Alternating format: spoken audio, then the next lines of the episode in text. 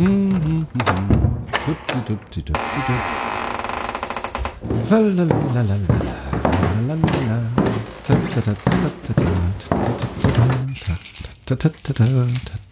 ist denn der Schlüssel? Ah, hier.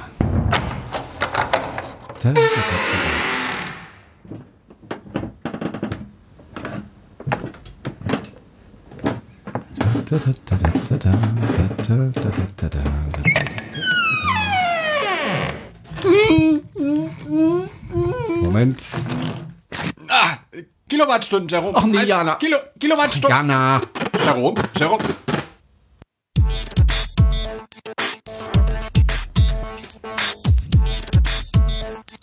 Electrify, der Podcast. Heute mit Jerome Brunel. Einen wunderschönen guten Tag. Ja, ja, Jana, ich mach dir das Klebeband schon ab. Ist okay. Na komm schon, du blödes Klebe. Ah, danke. Au. Hm. Hallo, Jerome. Hallo, Jana. Ich grüße dich. Danke, dass du mich aus deinem Keller rauslässt. Ja, alle paar Monate darfst du raus. Wir haben uns lange nicht gesehen. Du bist ein bisschen abgemagert seit dem letzten Mal. Ja, du hast gesagt, du bringst mir was zu essen und du hast mir nichts zu essen gebracht. Ja, aber immerhin ein bisschen Wasser. Also Regenwasser. Ja, das von der Wand getroffen ist. Wo sind eigentlich meine Themen? Hier. Boah, äh, unsere schönes Themen. Geräusch. Ja, schönes Geräusch. Äh, wir sprechen heute über ganz, ganz viele Dinge. Zum Beispiel, was habe ich da geschrieben? Cyberfrosch? Nee. Cyber, Cyberfuck. Nee. Cybertruck. Cybertruck. Cybertruck. Cybertruck, darüber wollen wir sprechen. Außerdem über. Guck, Äh. da, da steht's. Sono Motors. Sono Motors müssen wir sprechen. Und wir sprechen ein bisschen auch über die New Mobility Academy und ein bisschen über Windenergie, ein bisschen über Ladesäulen, ein bisschen über die Ostsee, ein bisschen über ganz, ganz viele Sachen. Ja, schön, dass ihr zugehört habt. Dann bis zum nächsten Mal. Ja, tschüss. Nein, Gut, komm, das war's. wir fangen So, an. War eine kurze, aber Ja, ich finde genau. eine sehr schöne Sendung. Ich gehe dann Also mir wieder hat's dir in den gefallen. Keller. Ja? Du gehst wieder in den Keller, äh, warte, ich gebe dir noch ein bisschen Klebeband damit. So, also, womit fangen wir an? Wir fangen an mit dem Cybertruck.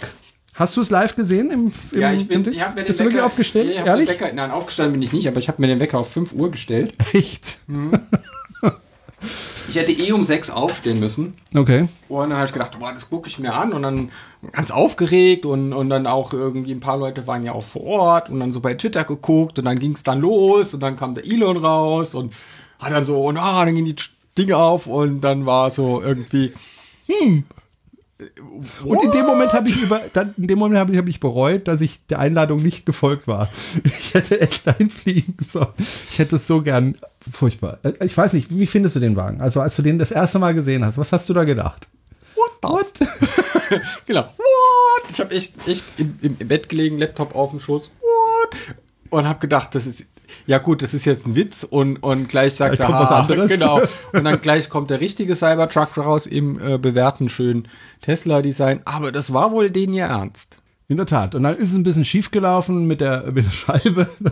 Nicht nur einmal, sondern gleich zweimal hintereinander. Ja gut, man muss, man muss dazu auch sagen, alle anderen Scheiben wären der Ball auf der anderen Seite wieder rausgekommen.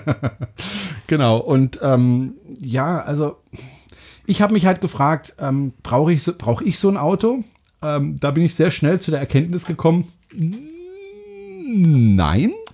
Dann wohnst du ja auf dem Land. Ich wohne zwar auf dem Land, aber ich muss nicht so Zeugs transportieren. Also ich habe keine Kühe, die ich zur Weide fahren muss oder irgendwas. Äh, nee, brauche ich nicht. Natürlich muss man aber auch einsehen, es ist ja auch für den amerikanischen Markt und die brauchen ja tatsächlich solche Autos. Also glauben die Amerikaner zumindest. Ja, also wenn du eine Farm in Wyoming hast, ja, Ja. und wirklich äh, das Ding zum Schaffen brauchst, dann brauchst du halt ein Pickup. Dann kommst du halt mit einem Model 3 oder mit einer Zoe nicht wirklich, nicht Nein. wirklich, nicht wirklich weit, wenn du, wenn du halt irgendwie 400 Hektar Farmland hast.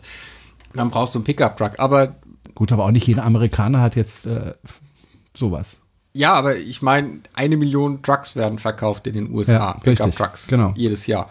Ähm, also da scheint ja schon Bedarf zu sein. Das Problem ist halt, also ich habe ja nichts dagegen, wenn jemand so ein Auto braucht, dann soll er es fahren. Ich meine, Hm. ein, ein Landwirt braucht auch einen Traktor. Ja. Äh, der kann ja das nicht mit dem Smart sein Feld umflügen.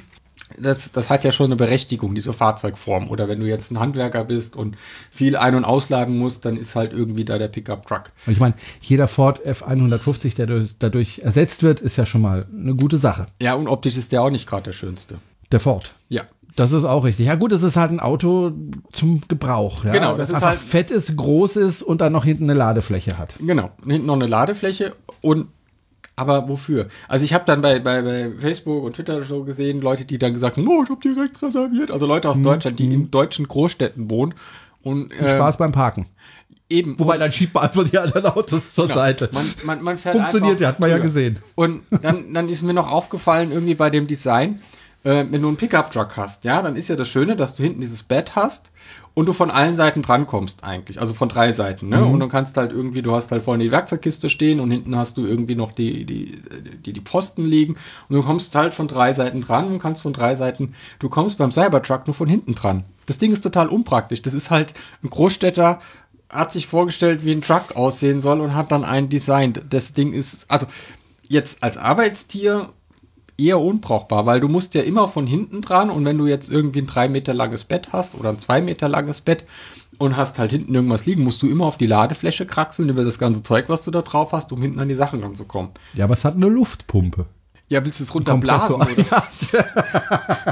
Und eine, eine Steckdose. Und da kannst du wiederum dieses komische äh, Quad drauf fahren. Ja, dann laden. Ja, das ist ja schön. Super. Das ist ja schön, aber wenn ich jetzt eine Farm in Wyoming habe und damit rausfahre, weil ich meine Weide umzäunen will, ist es irgendwie nicht so praktisch. Ich sei denn, ich fahre halt immer mit dem Quad hinten drauf, wenn ich hinten an irgendwelche Ge- Werkzeuge muss, die hinten im Bett liegen. Aber was ich interessant fand, es gibt ja dann auch so eine Art Camping-Ausstattung, äh, die man da drauf montieren kann. Ähm, dann kann man das ja als Wohnmobil benutzen. Das wäre auch äh, eine gar nicht so schlechte Idee. Du kannst auch ein paar äh, Säcke Blumenerde hinten reinkippen, dann kannst du es als Blumenbeet benutzen.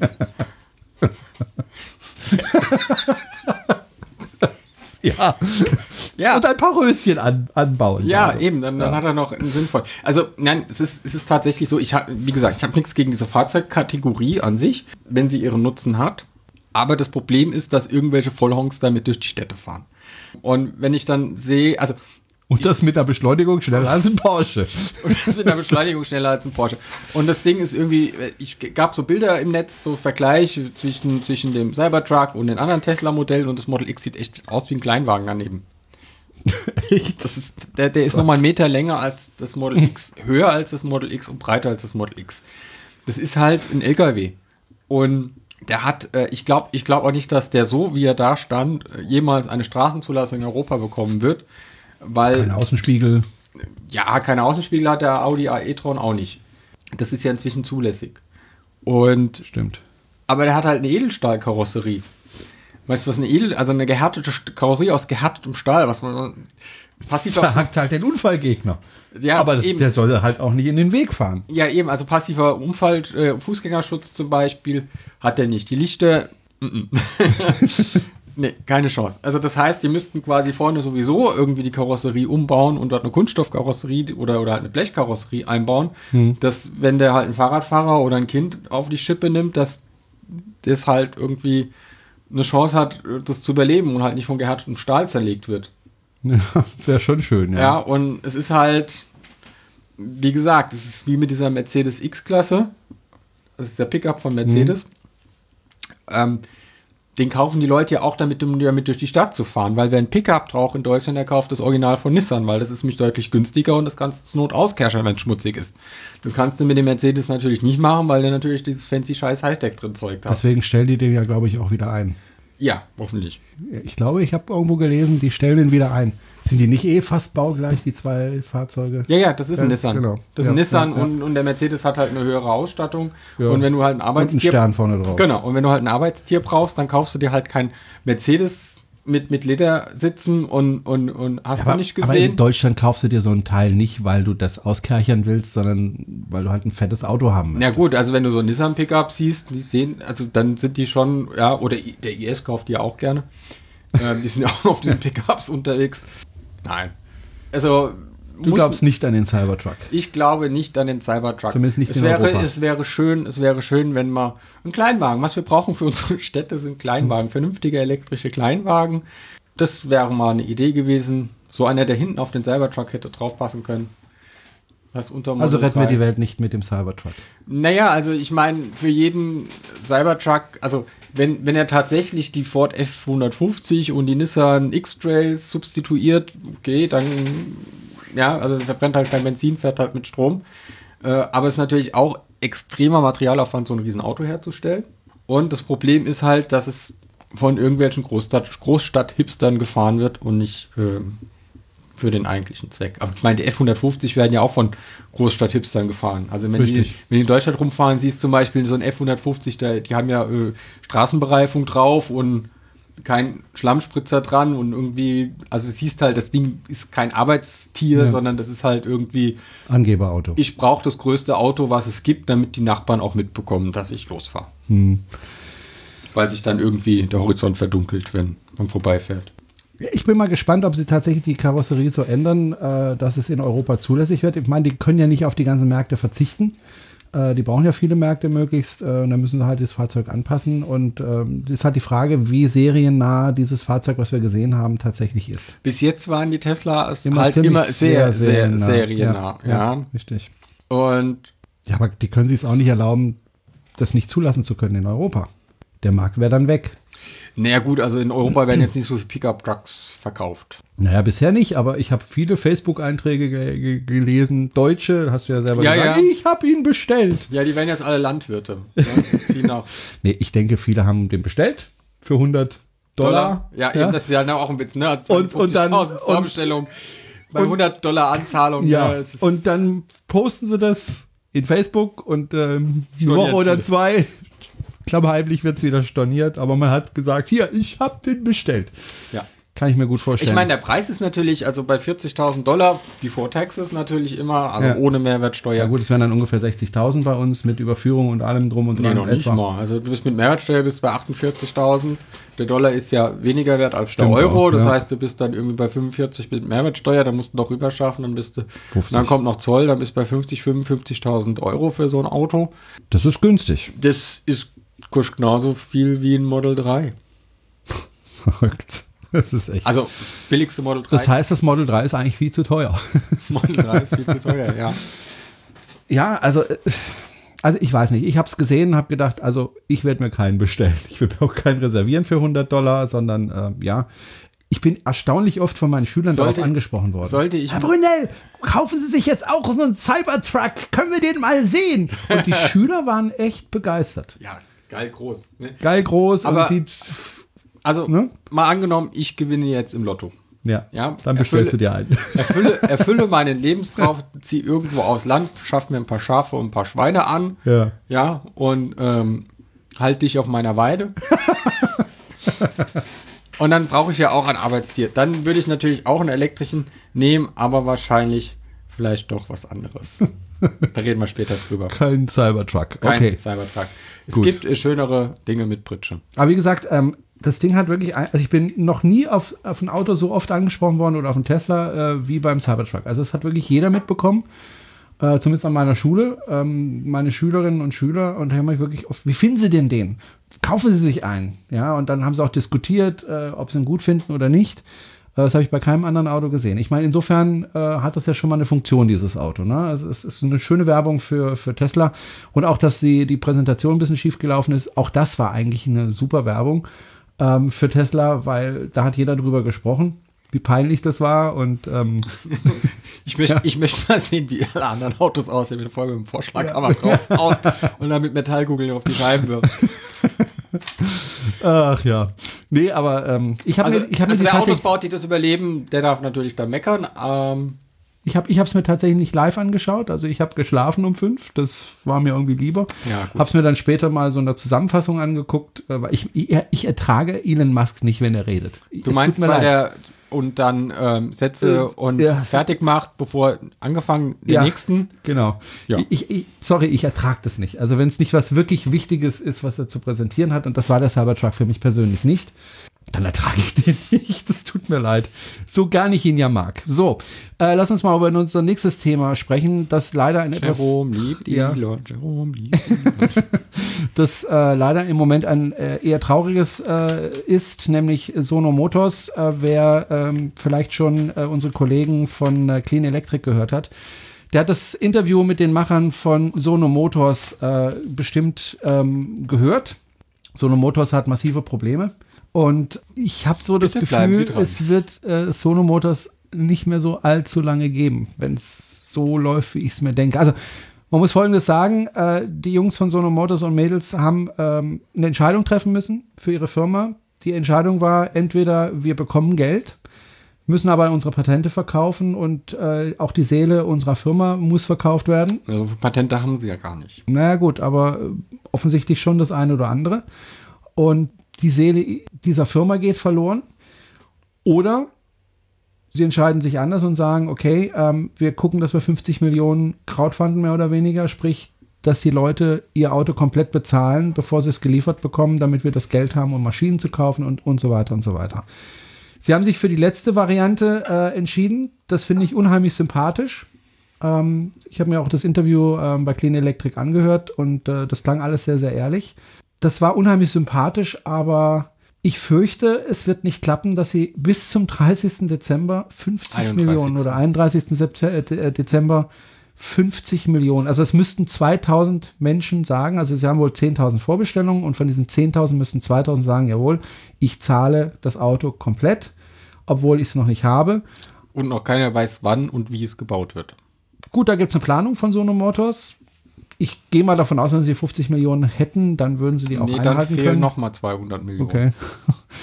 ähm, ja, ähm, okay. Ähm, jedenfalls müssen die Leute das aber auch nur zahlen, wenn also wirklich die 50 Millionen zusammenkommen. Also das ist zumindest mal äh, eine Gefahr weniger. Ähm, also es ist nicht so, dass man sein Auto bezahlt und dann heißt es ja, wir haben aber jetzt nicht 50 Millionen, sondern Ja gut, 40 aber wenn, sie Millionen. die, und wenn sie die 50 genau. Millionen haben, heißt das Ja. nicht, dass das Auto gebaut wird. Bist du sicher? Es Ja, klang so im Interview. Ja, aber es kann natürlich bis dahin, dass das Auto gebaut wird, kann noch viel passieren. Also Ja. die können ja immer noch in die Insolvenz gehen und dann ist es weg, das Geld. Ja. Ja, und da ist die Frage, ob das 2000 Leute machen. Und äh, ich glaube, da sind wir einer Meinung. Wir glauben, das wird nicht passieren. So sehr wir uns das wünschen würden und denen das gönnen würden, weil es ist wirklich ein tolles Konzept. Die bräuchten halt, die bräuchten halt wirklich einen Investor, der sagt, okay, er geht da jetzt rein und gibt Geld Ja. äh, und macht das. Aber es, sind halt mehrere Probleme, die jetzt andere auch bekommen. Ja. Also Ego vom Herrn Schuh, Schuhs Ego und das Auto, das wird ja auch nichts mehr. Also der sollte ja eigentlich seit Anfang 2019 vom Band laufen, dann hieß es Mai, dann wurde so eine Nullserie gebaut, die nicht rekuperieren kann. Jetzt hört man eigentlich gar nichts mehr. Und das wird, glaube ich, und das Problem ist, dass ja die anderen inzwischen aufgeholt haben. Also als die angefangen haben und gesagt haben, wir bauen jetzt Elektroautos, gab es kein Angebot der etablierten Hersteller. Die sind quasi in, in, wären in einen leeren Markt gestoßen. Jetzt haben wir ähm, den E-Up, den du für 17.000 Euro mit Batterie bekommst. In der Seat-Version ist er noch mal ein bisschen günstiger. Du hast ähm, die neue Renault Zoe, jetzt kommt der Opel Corsa E mit seinen ähm, Derivaten, also dem Peugeot 208 und dem Citroën e-Tons, dem Mini. Und dann ist halt die Frage, ob man jetzt Otto Normal, also nicht den Enthusiasten und Early Adaptern, äh, ob die dann sagen, wenn sie die Wahl haben zwischen einem VW von einem etablierten Hersteller, der seit äh, vielen, vielen Jahren Autos baut und viele, viele Autos baut und auch ein bisschen weiß, wie das geht, oder von jemandem, der gerade anfängt, Autos zu bauen. Ja, und ob das dann ein Auto ist wie der Ego, der eventuell nicht rekuperieren kann, der nicht schnell laden kann, äh, der eine sehr kleine Batterie hat, der viel Strom braucht für seine Größe, ein Plastikgehäuse hat, ähm, wahrscheinlich Spaltmaße aus der Hölle. Wahrscheinlich kann man auch durch die Spaltmaße die Hölle sehen, wenn man tief genug reinschaut. Deswegen, die haben das Rennen gegen die Zeit verloren. Also, Ja, also- wären die, wären die, wäre der Sonos Mitte des Jahres gestartet, vom Band gelaufen, hätten die einen Auftragsfertiger gefunden, hätten die Investoren gefunden. Also sie hatten ja wohl Investoren, hast du ja gesagt, die aber dann nicht gepasst haben zu ihnen oder sie nicht zu ihnen, dann hätten sie eine Chance gehabt. Dann wären sie etabliert, dann wären Autos da gewesen und wenn das Auto funktioniert hätte und dann Wir jetzt dann weiter verbessern können. Genau. Und dann hätten sie sich beweisen können auf der Straße und jetzt sagen die Leute, na gut, dann kaufe ich halt den E ab. Ja, ich meine, es wird sicher Leute geben, die, die, die sagen werden, also e- egal was ist, ich möchte so ein, so ein Auto haben, ein Sono oder ein E-Up, weil ich die Idee dahinter Ego. toll finde, Entschuldigung, Ego, äh, weil ich die Idee da toll finde, weil ich die Firma, also Sonos Motor, Sono Motors ist ja, ist ja eine Firma, die man durchaus sympathisch finden kann, äh, den ich auch wirklich abnehme, dass, dass die äh, nicht nach, unbedingt nach Gewinn streben, sondern die wirklich äh, tatsächlich ein Stück weit die Welt verbessern möchten. Das nehme ich denen absolut ab. Äh, und deswegen würde ich es ihnen ja gönnen. Ähm, das Problem, das, was du auch gerade gesagt hast, sie waren einfach nicht schnell genug. Das war aber auch, glaube ich, nicht ihr Fehler, sondern es dauert halt einfach, wenn du einen Motor entwickelst. Es dauert halt einfach und du hast Zulieferer, die brauchen auch einen Vorlauf. Das heißt, du brauchst mehrere Ja, aber die Monate. haben ja den Motor nicht selbst Ja. entwickelt. Nee, aber ähm, es gibt einfach viele Dinge, die da reinspielen. So ein Auto ist einfach unheimlich kompliziert. Es besteht aus unheimlich vielen Teilen, auch wenn es aus weniger Teilen besteht, natürlich als Elektroauto. Aber das ging einfach wahrscheinlich nicht schneller. Und ähm, inzwischen, so wie du gesagt hast, haben die aufgeholt. Und wenn ich wirklich als jetzt nicht als Enthusiast oder als äh, ich will unbedingt ein Elektroauto, sondern als ein ganz normaler Käufer. Und davon reden wir ja im Letzt, letztendlich. Das ist ja das, was die Masse ausmacht. Also die paar Enthusiasten sind ja 10.000. Ja, das ist toll. 10.000 Enthusiasten, die den vorbestellt haben. Aber wir reden ja nicht von 10.000 Leuten, die so ein Auto kaufen sollen letztendlich, sondern wir reden von 100.000 oder von Millionen äh, Autos, die verkauft werden sollen. So, und die Leute, die jetzt zum ersten Mal damit in Kontakt kommen, die sich zum ersten Mal überlegen, kaufe ich mir ein Elektroauto, und das sind ja immer mehr, wunderbarerweise, die müssen sich dann entscheiden, kaufe ich dann eben so eine Kiste, ähm, so ein Auto, oder kaufe ich eben etwas von einem etablierten Hersteller. Und wenn ich viel Geld in die Hand nehme, und das tun die Leute ja, wenn sie sich ein Auto kaufen, äh, das ist für die meisten sehr viel Geld, dann möchte ich da eine gewisse Sicherheit haben bei diesem Geld, das ich da investiere. Und dann kaufe ich mir natürlich ein Auto, wo ich sage, okay, hier ist die Chance am größten, dass ich ein gutes Auto bekomme, dass, dass es funktioniert, dass es repariert werden kann, wenn es kaputt geht, dass die Firma auch in fünf Jahren noch existiert, ja, für Ersatzteile. Und dann entscheide ich mich eben nicht für Sono oder für Ego, sondern dann entscheide ich mich halt für einen etablierten. Das ist dann eben VW, Peugeot, Ford, was auch immer äh, weil ich da einfach die Sicherheit habe, in fünf oder zehn Jahren kann ich mir das Auto immer noch reparieren lassen und dann gibt es die Firma noch. Bei VW gehe ich davon aus, dass es die Firma gibt, bei anderen Firmen nicht unbedingt, aber du weißt, was ich meine. Ja. Und das ist halt das große Problem und deswegen glaube ich, ähm, dass, dass, dass Sono Motors nur dann eine Chance gehabt hätten, wenn sie wirklich schnell gewesen wären, wenn sie ganz schnell das Auto auf die Straße gebracht hätten. Ähm, nur hätte, hätte Fahrradkette, erstens das und zweitens, es ist halt schwierig, schnell ein Auto zu entwickeln. Es dauert halt einfach Zeit und ähm, das ist eben nicht so einfach. Schon, schon gar nicht, wenn man es so noch nie gemacht hat selbst. Ja, das waren, waren ja. Und ich habe wirklich, wirklich allerhöchste Hochachtung vor dem, was die geleistet haben. Also, das ist überhaupt keine Frage. Ich meine, das waren junge Menschen, die gesagt haben, äh, wir fangen mit einem, ich glaube, Renault Twingo damals an, Ja. haben den umgebaut und haben dann daraus, also ich finde das phänomenal. Äh, Und es wäre super, super schade, wenn diese Firma stirbt oder äh, eben das Auto nicht auf die Straße bringt. Nicht nur, weil da 100 Mitarbeiter dahinter stecken, die auch Familien haben und, und ne, ihr Geld da verdienen, sondern weil die wirklich eine tolle Idee hatten. Und wenn die schneller realisierbar gewesen wären, hätten sie auch wirklich eine echte Chance gehabt. Und ähm, ich kenne viele, die, die das Ding vorbestellt haben oder sich das überlegt haben zu kaufen. Ich glaube, dann hätten die wirklich eine gute Chance gehabt und dann hätte das wirklich was werden können. Jetzt ich meine, wäre ja toll. Wir reden hier, wir, wir, wir können auch nicht in die Zukunft schauen. Aber ich könnte mir, ich, ich, kann mir, ich kann mir einfach ehrlich gesagt nicht vorstellen, dass die 2000 Leute finden, die sagen, okay, wir bezahlen das volle Geld, die 25.000 oder was das Auto jetzt kostet. Und mit dem Risiko, dass ich das Geld nicht mehr wiedersehe. Das Risiko ist auf jeden Fall definitiv da. Ich würde es denen gönnen. Ich fordere jeden auf, bitte investiert 25.000 Euro.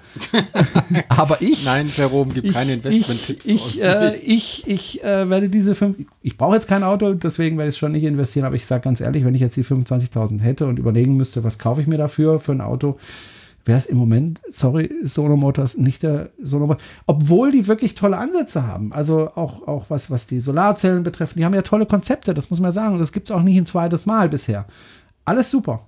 Aber letztendlich muss ich halt auch wirtschaftlich denken, äh, weil ich eine Familie habe und ich muss ja auch meiner Frau Rechenschaft ablegen, wofür ich mein Geld ausgebe. Und Es zeigt, es zeigt aber, glaube ich, es zeigt aber, glaube ich, auch ein anderes Problem, dass du in Deutschland halt sehr schwer hast, als Start-up ja, äh, Finanzen, Mittel zu bekommen. also. Venture Capital zu bekommen. Ähm, das ist ja, es gibt Seed-Fonds und so weiter und so fort. Äh, da lachen die ja im Silicon Valley oder in China drüber, was, Ja. was, was hier an Venture Capital umgesetzt Und das ist das eigentlich ja, Traurige an und der da muss Geschichte. halt wirklich, ich weiß nicht, wie das war, ob da vielleicht auch mal jemand gekommen ist und gesagt hat, hey, ich gebe euch die 200 Millionen, aber dafür will ich halt Anteile haben. Also das ist ja der, der Deal bei Venture Capitals. Mhm. Äh, Ich glaube, das hätten sie sogar gemacht, wenn sie einfach die Mehrheit in ihrer Firma behalten hätten und entscheiden können, wie es weitergeht mit der Firma. Aber ich glaube, genau das war nicht mehr gegeben. Ja, aber sie waren, sie waren ja auch sehr strikt auf ihrem Weg. Also sie Ja. haben ja relativ viel ähm, externen Sachverstand auch abgeschlagen. Muss man auch sagen. Okay. Ja, also es gab ja den ein oder anderen Mahnenden, der gesagt hat, Leute, so funktioniert das nicht und äh, ihr müsst da und da müsst ihr straighter werden und die halt gesagt haben, nee, wir machen unser Ding. Gut. Ja. Dann ist es ihr Ding. Ja, dann ist, es- dann ist es ihr Ding und es ist echt schade. Ich mache mir, also glaube ich, die Angestellten braucht man sich, glaube ich, keine Gedanken machen. Die Ingenieure und Ingenieurinnen, äh, die werden wahrscheinlich mit Kusshand bei jedem anderen Hersteller genommen. Ja. Ähm, es soll ja auch einen Hersteller geben, der jetzt im Raum Brandenburg äh, demnächst Arbeitsplätze sucht. Ah, okay. Und äh, Echt? Arbeitsplätze Brandenburg, sucht, da ist, doch, da ist doch keine Automobilindustrie dort. Also, wenn, dann müssen die eigentlich nach Baden-Württemberg. Ja. Aber gut, der Minister hat gesagt, äh, Verkehrsminister, äh, wollten Nee, wir er, eh hat, nicht er, haben. hat heute, er hat heute gesagt, er wurde da missverstanden. ja, ja, natürlich. Also er, wurde wohl die Aber letzten, keine beleidigte Leberwurst. nein, ihm wurde wohl die letzten. Tage mit, über mitgeteilt, dass er wohl missverstanden wurde und heute hat er nochmal gesagt, okay, ich bin dann wohl missverstanden worden. ähm, gab ja von vielen Seiten Dudu für diese Aussage. Zu Aber- Recht. Zu Recht, ja. äh, Das Problem, das Problem war ja auch, dass das Grundstück zu klein war, was mal Tesla angeboten hat. Und ein Grund für Brandenburg ist ja, ist ja auch die Ironie, ja. Also in Brandenburg, wo, wo ähm, die Partei äh, am rechten Rand, die mit, mit Anti-Windkraft und äh, Pro-Diesel-Kampagnen 23 Prozent holt und nebenbei noch gegen Ausländer hetzt und Minderheiten, Ja. jetzt sich ein Elektroautobauer ansiedelt, auch mit der Begründung, weil es dort so viel Windstrom gibt. ja, also wer jetzt in Brandenburg noch dieses, äh, da sein Kreuzchen macht, äh, also der muss, der, also langsam muss man mal merken, dass die vielleicht nicht so kluge Sachen von sich geben. ja. Vielleicht, ja, ich bin mal gespannt. Also, noch steht die Fabrik ja da nicht. Ne? Ja, ja, er muss ja noch durch die deutsche Bürokratie, aber Ja. es gibt in der äh, brandenburgischen Staatskanzlei, haben sie eine Taskforce, Tesla Taskforce eingerichtet. Ja, aber dann kommt der Rot-Milan. Ja, und der Rot-Milan Ja, ja, kommt dann und, dann- stolziert genau, und dann- einmal über die Wiese und dann zur kann man die nicht mehr bebauen. Und, und wenn keiner kommt, dann stellt man einen Lautsprecher auf die Wiese, ähm, wo das Geräusch vom Rot Milan rauskommt. ja, Was war das? äh, keine Ahnung. Ich glaube, es war Alexa. Ah, Keine Ahnung. ah So? Electrify, der Podcast mit Jerome Brunel und Alexa. ein Geräusch? Ist Vielleicht der Laptop, die Batterie leer? Nein. Also beim, nein. Ah, vielleicht ist es mein Laptop. Ja. Ja. Ich mach mal den Regler runter. Blum. So, wo waren wir? Ach so, ja, genau. Ähm, nee, also äh, es gibt ja eine gewisse Bürokratie in, in Deutschland. Ich bin mal gespannt, ob die das so schnell Das ist auf auch die Reihe richtig so, bekommen. dass wir hier eine ja, Bürokratie ja. haben. Nee, ist ja auch Also okay, ich, schätze, ich schätze mal, die Gigafactory ist vorm Flughafen. das ist aber auch jetzt nicht kein großes Problem. Obwohl es ja wieder einen Öffnungstermin gibt, Ende nächsten Jahres oder so. genau, die gute Nachricht ist, wir haben einen Öffnungstermin, die schlechte, wir wissen nicht wann. Genau. Also, gut, äh, soweit äh, äh, Sono Motors. Ähm, es gibt ja noch andere Startups, wir haben schon über Ego gesprochen, aber es gibt auch Morris Commercial. Oh ja, genau. Also wenn ich einen Truck kaufen würde, dann Ja. wäre es ein Morris Commercial. Gibt's äh, im Moment nur als so hässlich. Der, Aber Moment, irgendwie auch süß. Nein, der ist, der ist wirklich, ich bin verliebt. Der gibt's im Moment nur als Rechtslenker äh, und als Prototyp ein. Äh, gibt auch kaum technische Daten auf der Webseite. Ist äh, quasi ein Morris, ist so ein englischer Milchlaster. Klassischer aus den, keine Ahnung, äh, 50ern? 17. Jahrhundert oder so. Und äh, das retro-schick, so mit Klubschaugen-Scheinwerfer, auf jeden Fall mal anschauen. Morris Commercial. Äh, sehr schön soll es dann als, als Kasten, als Pritsche und als Bus geben. Und äh, auch sehr schön poppige Farben. Wie gesagt, bisher nur als Rechtslenker. Meine Frage, ob es die noch als Linkslenker gibt, wurde nicht beantwortet, aber es ist egal, wenn ich einen brauche, ziehe ich eh nach Schottland. und, und bretter mit dem Ding über die Highlands meine Schafe einsammeln. Okay. Ist das auch so, so ein, so ein Startup? Ja, das ist wohl auch so ein Startup, die Oh diese. Marke wiederbeleben. Äh, ja, es ist, es ist, Wird es was? nein, ich meine, die haben das Fahrzeug jetzt vorgestellt. Mal schauen, ob das was wird. Es ist halt extrem schwer in der Automobilindustrie. Oh, guck mal, richtiger Ton. Ich habe ich hab ja mal einen Sono Motors, gef äh, Sono Motors gefahren. Also ein Sion. Habe ich schon mal gefahren. Ja, den ich werde einer der wenigen Menschen sein, die den jemals gefahren hat, so wie es aussieht. Das ist so traurig. Ich bin, ich bin die nicht gefahren. Ich war bei der, ich war bei der Enthüllung da und habe ungefähr genauso guck, geguckt wie bei der Enthüllung des Cybertrucks. Wobei, äh, das Update fand ich äh, schon eben, deutlich schicker. Das Update ist deutlich schicker. Ich meine, ich meine, das war so irgendwie, ja, also das erste war schon ziemlich Ja, wir haben ja drüber gesprochen. basic Kasten. damals. Gut, ähm, also Morris Commercial halten wir im Auge. Vielleicht wird's ja was. Nächstes Thema. Äh, wir gehen noch mal zurück äh, zu unserer Veranstaltung äh, hier in Horb. Da gab es am Freitag äh, Nachmittag eine erste Veranstaltung, aber nicht direkt in Horb, sondern in äh, Empfingen. Und zwar äh, wurde da der, Sta der Spatenstich, schwieriges Wort, der Spatenstich für eine neue Ladesäule ähm, gemacht oder für einen kleinen Ladepark. Und der ist noch nicht eröffnet übrigens. Äh, der Bau ist, hat auch noch nicht begonnen. Ich glaube, der Bau beginnt jetzt im ersten Quartal. Die hatten Jahres. noch einen Spatenstich gemacht. Ja, Ja, und dann haben sie so, und dann so, danke bis nächstes Jahr oder was? genau. Aber das was ist üblich. Also, Also ich vor war, schon, Flughäfen sind. ich, war, ich war schon mal auf einem Spatenstich, da war die Grube schon ausgehoben. okay. Nee, äh, diesmal nicht. Okay. Aber äh, was sehr nett war, die haben den Spatenstich ein bisschen vorgezogen. Extra wegen äh, uns, wegen der Knapp Veranstaltung in Horb. ein Jahr. Nein, nein, nein. Das war im September und äh, Spaten, also Spatenstich und ähm, Baubeginn ist irgendwie im ersten Quartal des nächsten Jahres. Also jetzt im Januar, Februar, März irgendwann. Wenn ich es richtig im Kopf habe. Egal. Jedenfalls, da kommt demnächst eine neue Ladesäule oder sogar zwei hin. Ähm, und ich habe mit Heiko Rüppel gesprochen. Er arbeitet bei Enercon und ist zuständig für E-Mobilität. Enercon macht aber nicht nur Ladesäulen, sondern auch Windräder. Und da habe ich ihm dann im September, als ich ihn interviewt habe, auch noch ein paar Fragen gestellt. Und ich würde sagen, wir hören uns das Interview einfach mal an. Bist du einverstanden, Jana? Na gut, weil du es bist. Ihr baut einen neuen Ladepark in Empfingen. Warum ausgerechnet in Empfingen? Was hat für diesen Standort gesprochen? Mehrere Punkte haben für Empfingen gesprochen. Zum einen liegt das an der Autobahn, an der A81. 60.000 Fahrzeuge fahren da jedes, jeden Tag vorbei. Das heißt, äh, wir hoffen uns da natürlich dann auch eine, eine äh, gute Frequention von, von der Ladestation. Zum anderen äh, ist der Standort direkt neben einem Hotel, ähm, Empfinger Hof, der auch unser Kooperationspartner ist. Dort können dann die, die dann laden, auch vielleicht noch einen Kaffee trinken und die, die kurze Wartezeit bei uns noch genießen. Ihr musstet ja auch die Gemeinde fragen, ob ihr das dürft. Äh, wie schwierig ist denn das, äh, einen Ladepark zu planen äh, in, in Zusammenarbeit mit, mit, mit der Gemeinde? Sind die da offen oder muss man da doch viel überreden? Die Gemeinde Empfing war sehr offen, ähm, engagierter Gemeinderat, junger Bürgermeister. Wir haben die Fläche, wo wir den Ladepark aufbauen, von der Gemeinde gepachtet. Das Grundstück gehört der Gemeinde. Äh, von daher war das Interesse sehr groß, dass sie natürlich so einen Ladepark äh, bei sich in den Ort holen und äh, wir kriegen die volle Unterstützung von der Gemeinde. Was wird denn da genau hingebaut? Ja, wir planen da einen E-Charger 600. Äh, das heißt, wir haben 600 kW Leistung, die wir intelligent auf vier Ladepunkte verteilen können. Jeder Ladepunkt kann 50 bis 350 kW an die Batterie abgeben, je nachdem, was für ein Auto kommt, mit welcher Batterie, mit welcher Leistung, mit welcher Kapazität können wir alles bedienen, was in den nächsten 10, 15 Jahren an äh, Fahrzeugen hier auf den Markt kommt, von Pkw über Lkw, über Busse. Äh, das ist die Besonderheit, äh, dass wir hohe Leistungen intelligent verteilen können äh, und somit aber auch nicht einen äh, so großen Netzanschluss brauchen.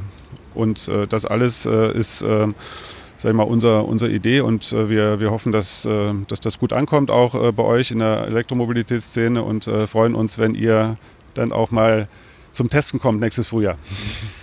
Das Problem ist ja oft bei den Ladesäulen, man braucht eine Karte oder man braucht einen Chip oder man. Das ist immer schwierig mit dem Bezahlen. Ähm, wie ist das bei eurer Ladesäule? Ja, auch da ist das ein Novum. äh, Das haben wir auch erkannt, dass das äh, alles Blödsinn ist ähm, mit den Roaming-Karten, mit den zig Ladekarten, äh, die, die es hier in Deutschland gibt. Ähm, Bei uns ist es so, dass die Ladesäule die Rechnung schreibt. Das heißt, Sie können alle äh, mit ihren gängigen äh, Kartensystemen, ob das EC-Girokarte ist, ob das äh, Kreditkarte ist, bezahlen.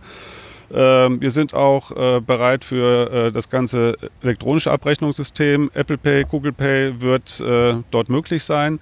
Somit ist das ganze Ladekarten-Quartettspiel sozusagen vorbei und jeder kann mit seinem gängigen Karten, was er in der Tasche hat, äh, bei uns bezahlen. Das heißt, ich kann tatsächlich mit meiner Apple Watch einfach die dranhalten und laden.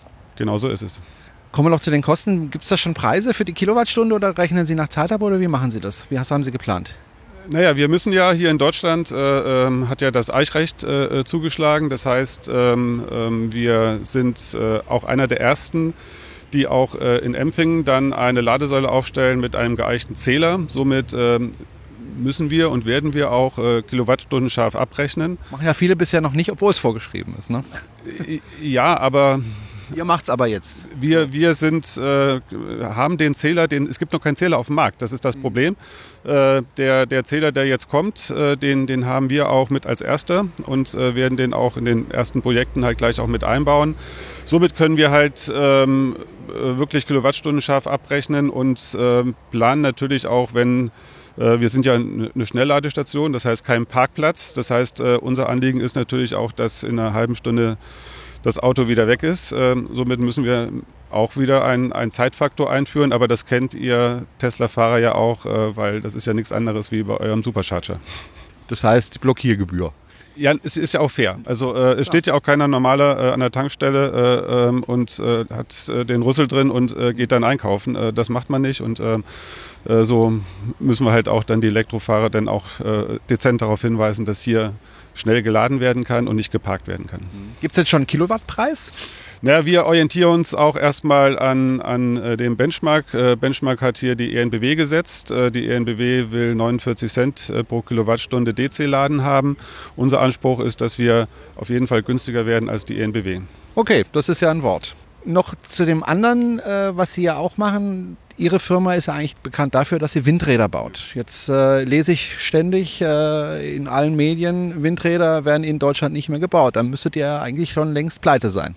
Ja, das ist Gott sei Dank noch nicht. Wir sind äh, ein, ein sehr gesundes Unternehmen ähm, und wir müssen auch wie alle anderen auch äh, international tätig werden weil wir hier in Deutschland äh, leider eine Gemengelage haben von der großen Politik in Berlin bis runter, sage ich mal, auf kommunaler Ebene, wo die Akzeptanz für die Energiewende, insbesondere halt für Windräder, die ja ein wichtiger Bestandteil ist äh, bei der Energiewende, schwindet.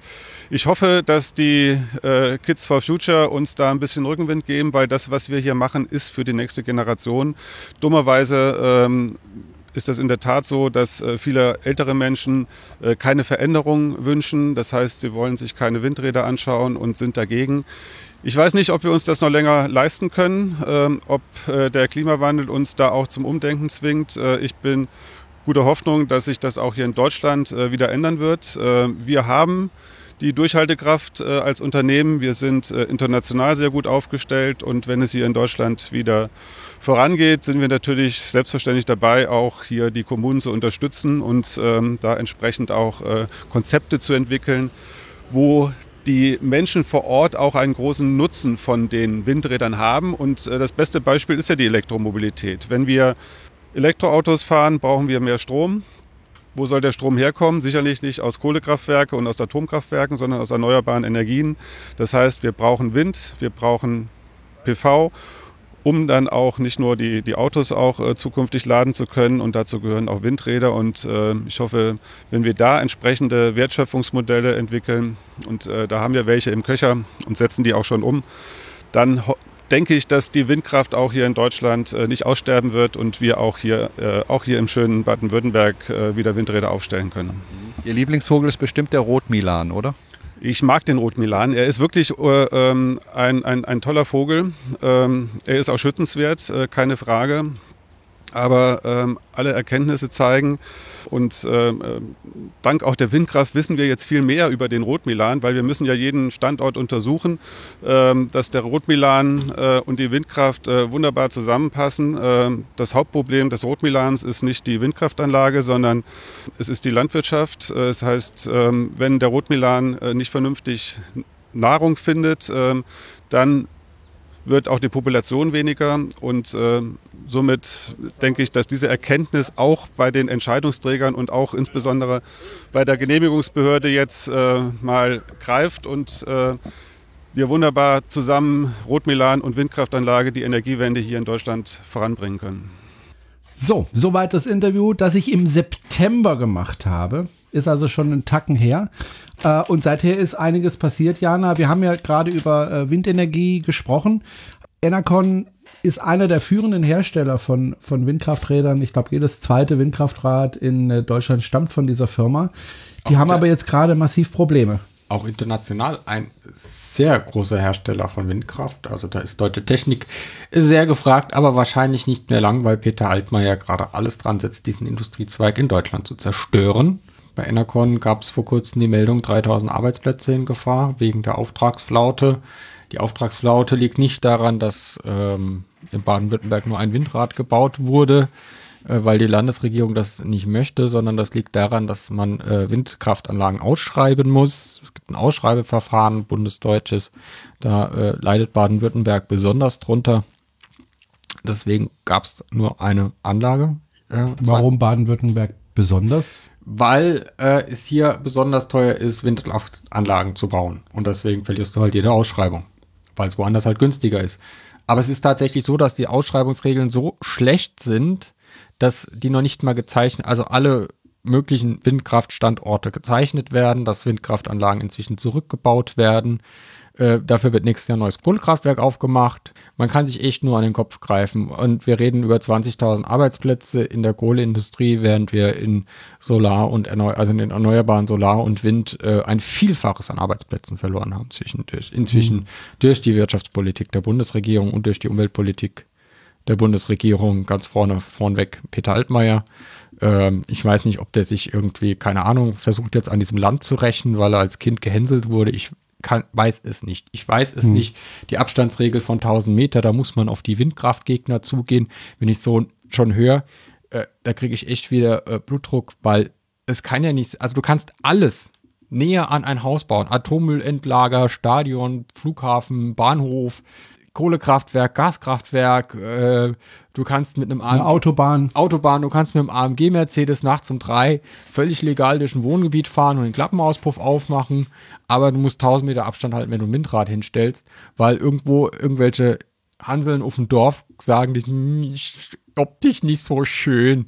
Ja, und dann irgendwie sagen, und werden die Vögel gerettert, ja, dann sage ich ja, dann kastriert, äh, dann tötet alle Katzen, ja, weil die töten ein Vielfaches an Vögeln, dann verbietet Lkw und Bahnverkehr, äh, dann verbietet Glasscheiben, weil dort sterben ein viel, vielleicht verbietet die Jagd, die legale und die illegale Jagd, weil das, was in Windkraftanlagen, klar, sterben da Insekten und Vögel, aber es ist, sterben halt deutlich weniger Insekten und Vögel an Windkraftanlagen als durch Kohlebergbau, Kohletagebau, Kohlekraftwerke etc. pp.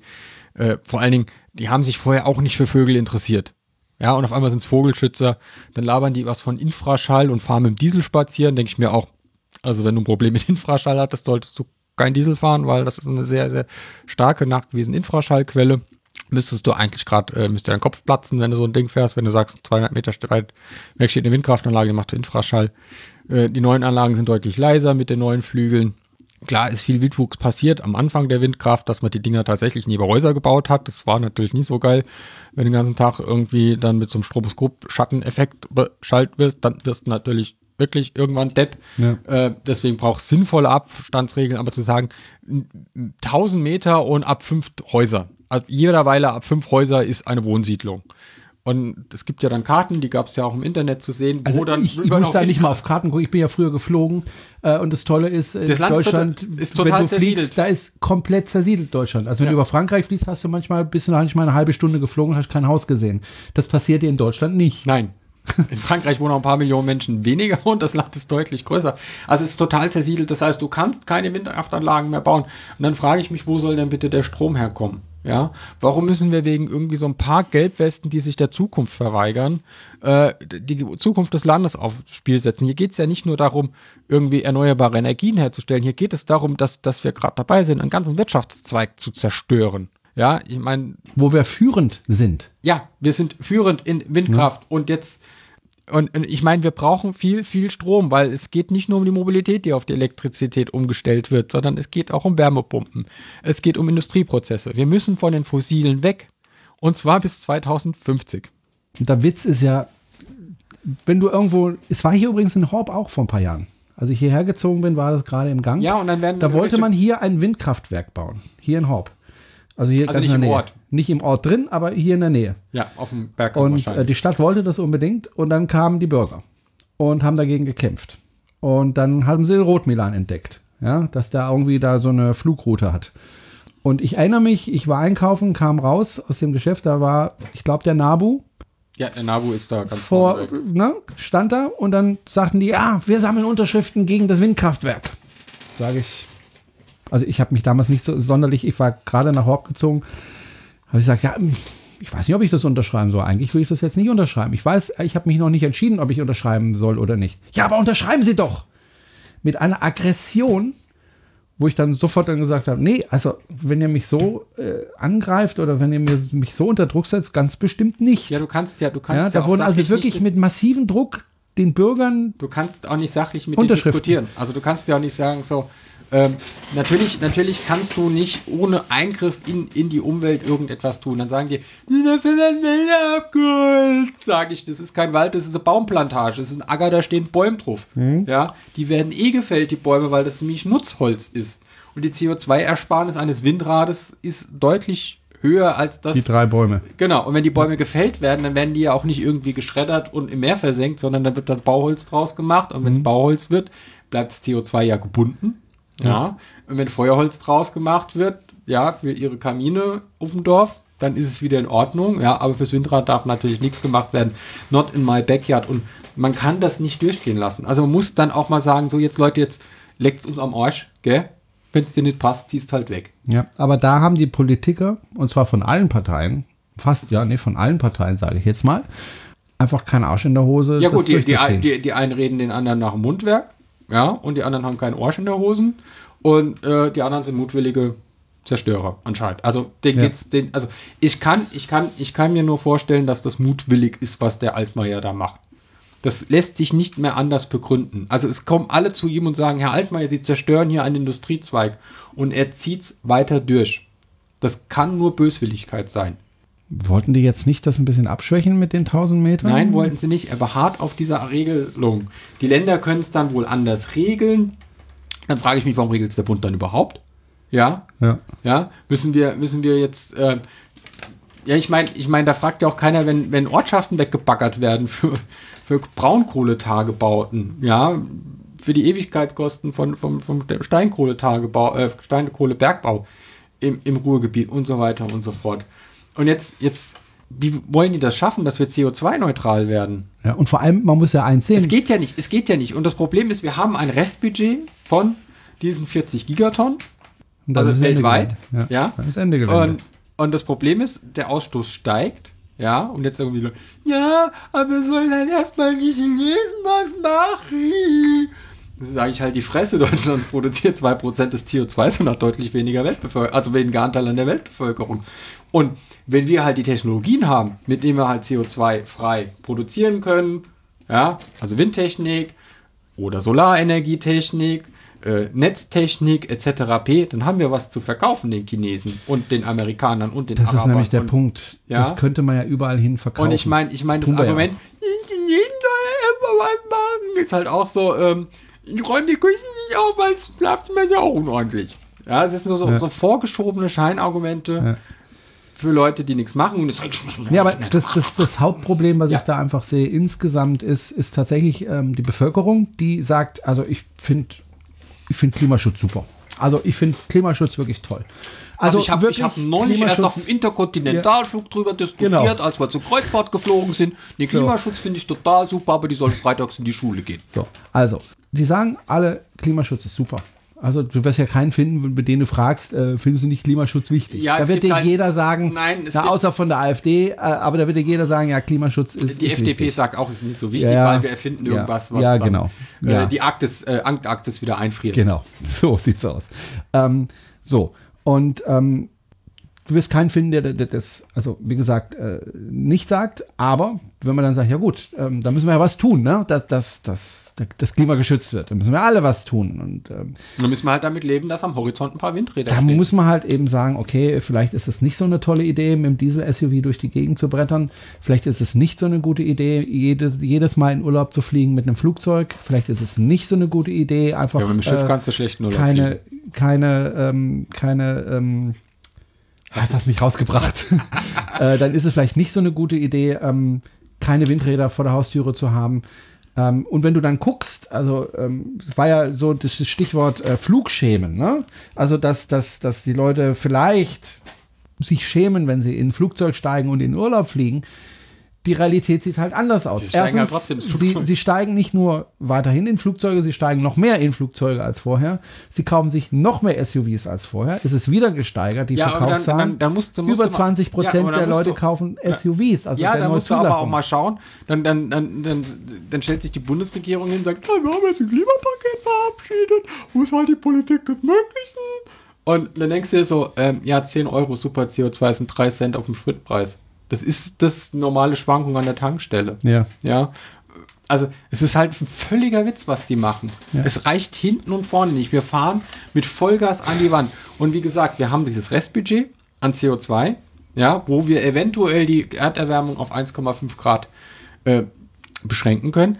Und es gibt auch nicht irgendeine Technologie, habe ich ja gerade gesagt, du kannst nicht die Antarktis wieder einfrieren, also die Westantarktis, ja. Er die friert die Hölle zu. ja, friert die Hölle zu. Ja, du kannst auch nicht irgendwie äh, den, äh, den, den, den nordatlantischen äh, Strom wieder anfädeln, wenn halt das ganze Süßwasser vom Grönlandeis äh, ins Meer fließt und dann das Wasser äh, nie weniger dicht ist und dann nicht mehr absinkt und dann wird diese Umweltpumpe bleibt halt irgendwann stehen. Dann Ja. wird es halt sehr kalt in Großbritannien und Skandinavien, weil sich diese Kälteblase über den Nordatlantik ausbreitet. Ja. Ich habe gestern ein Interview mit so einem Klimaforscher gesehen, deswegen. Ah, okay. Verstehe. Aber ich bin ja Geograf gelernter und ich kann dir recht geben. Ich habe ja Geografie studiert, so ist es ja nicht. gelernte Radio- und Fernsehtechnikerin. Wow. Ja, Dann weißt du ja was mit Pumpen und so. Genau. Nee, aber ähm, ich glaube, wo wir einfach weg müssen, ist, ist, ist dieses, ich bin für Klimaschutz, aber ich möchte selber nichts dafür tun. Also das ist etwas, Genau. was mir gerade wirklich sollen fürchterlich halt auf den Sack an- geht. Sollen halt die anderen was machen. Und ich kann dir noch ein Beispiel geben. Ähm, Und vor allen Dingen, es, es, Entschuldigung, es gab neulich im Spiegel, nee, entschuldige dich nicht. es gab im Spiegel einen Artikel, wo, wo einer aus der Stadt gerantet hat und gesagt hat, die auf dem Land haben ja wohl echt einen Dachschaden. Ja, also wenn du in der Stadt lebst, mit was du alles dort lebst, ja, Ja. mit Abgasen, mit Lärm, mit Lichtverschmutzung und Ja, so weiter und so fort, ne, und die auf dem Land flennen, weil 300 Meter am Horizont ein Windrad steht, Hm? denke ich mir, ja, du musst halt auch deinen Teil bringen. Ja. Vor allen Dingen, es gibt halt auch hässlichere Dinge als Windräder. Ich würde ich würd einfach vorschlagen, wenn, wenn, wenn Gemeinden jetzt sagen, "Hm, wir wollen keine Windräder, sagen wir, okay, dann wird euer Dorf halt weggebaggert. Baggern wir das Dorf weg. Vielleicht liegt da Braunkohle drunter. Ja, Mal oder, gucken, ob sie ähm, dann immer noch gegen den Genau. Oder, sind. oder wir vergraben bei euch Atommüll. Aber das Problem ist, es wird halt nicht ihr Dorf weggebaggert, sondern irgendein Dorf, das sie nicht kennen und mit dem sie nichts zu tun haben. Dann Aber ist es gibt- ihnen scheißegal. Es gibt, es gibt auch ein anderes, anderes Beispiel, es war im SWR eine Reportage über Dörfer im Hunsrück. Die haben schon sehr früh Windkraftanlagen gebaut, die gehören der Gemeinde.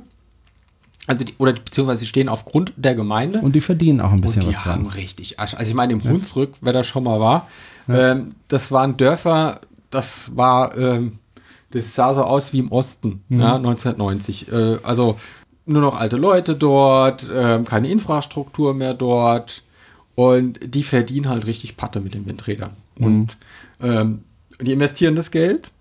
Ja, es kommen wieder junge Leute, der Dorfladen macht wieder auf, sie investieren das auch in Tourismus, haben da jetzt irgendwie eine riesen, irgendwie die längste Hängebrücke Deutschlands gebaut, also Fußgängerhängebrücke gebaut, dass dann auch quasi ein nachhaltigeres Geschäftsmodell entsteht und sagen, ja gut, wenn irgendwie mit dem Wind mal nicht so viel Geld verdient wird, das wäre dann auch eine andere.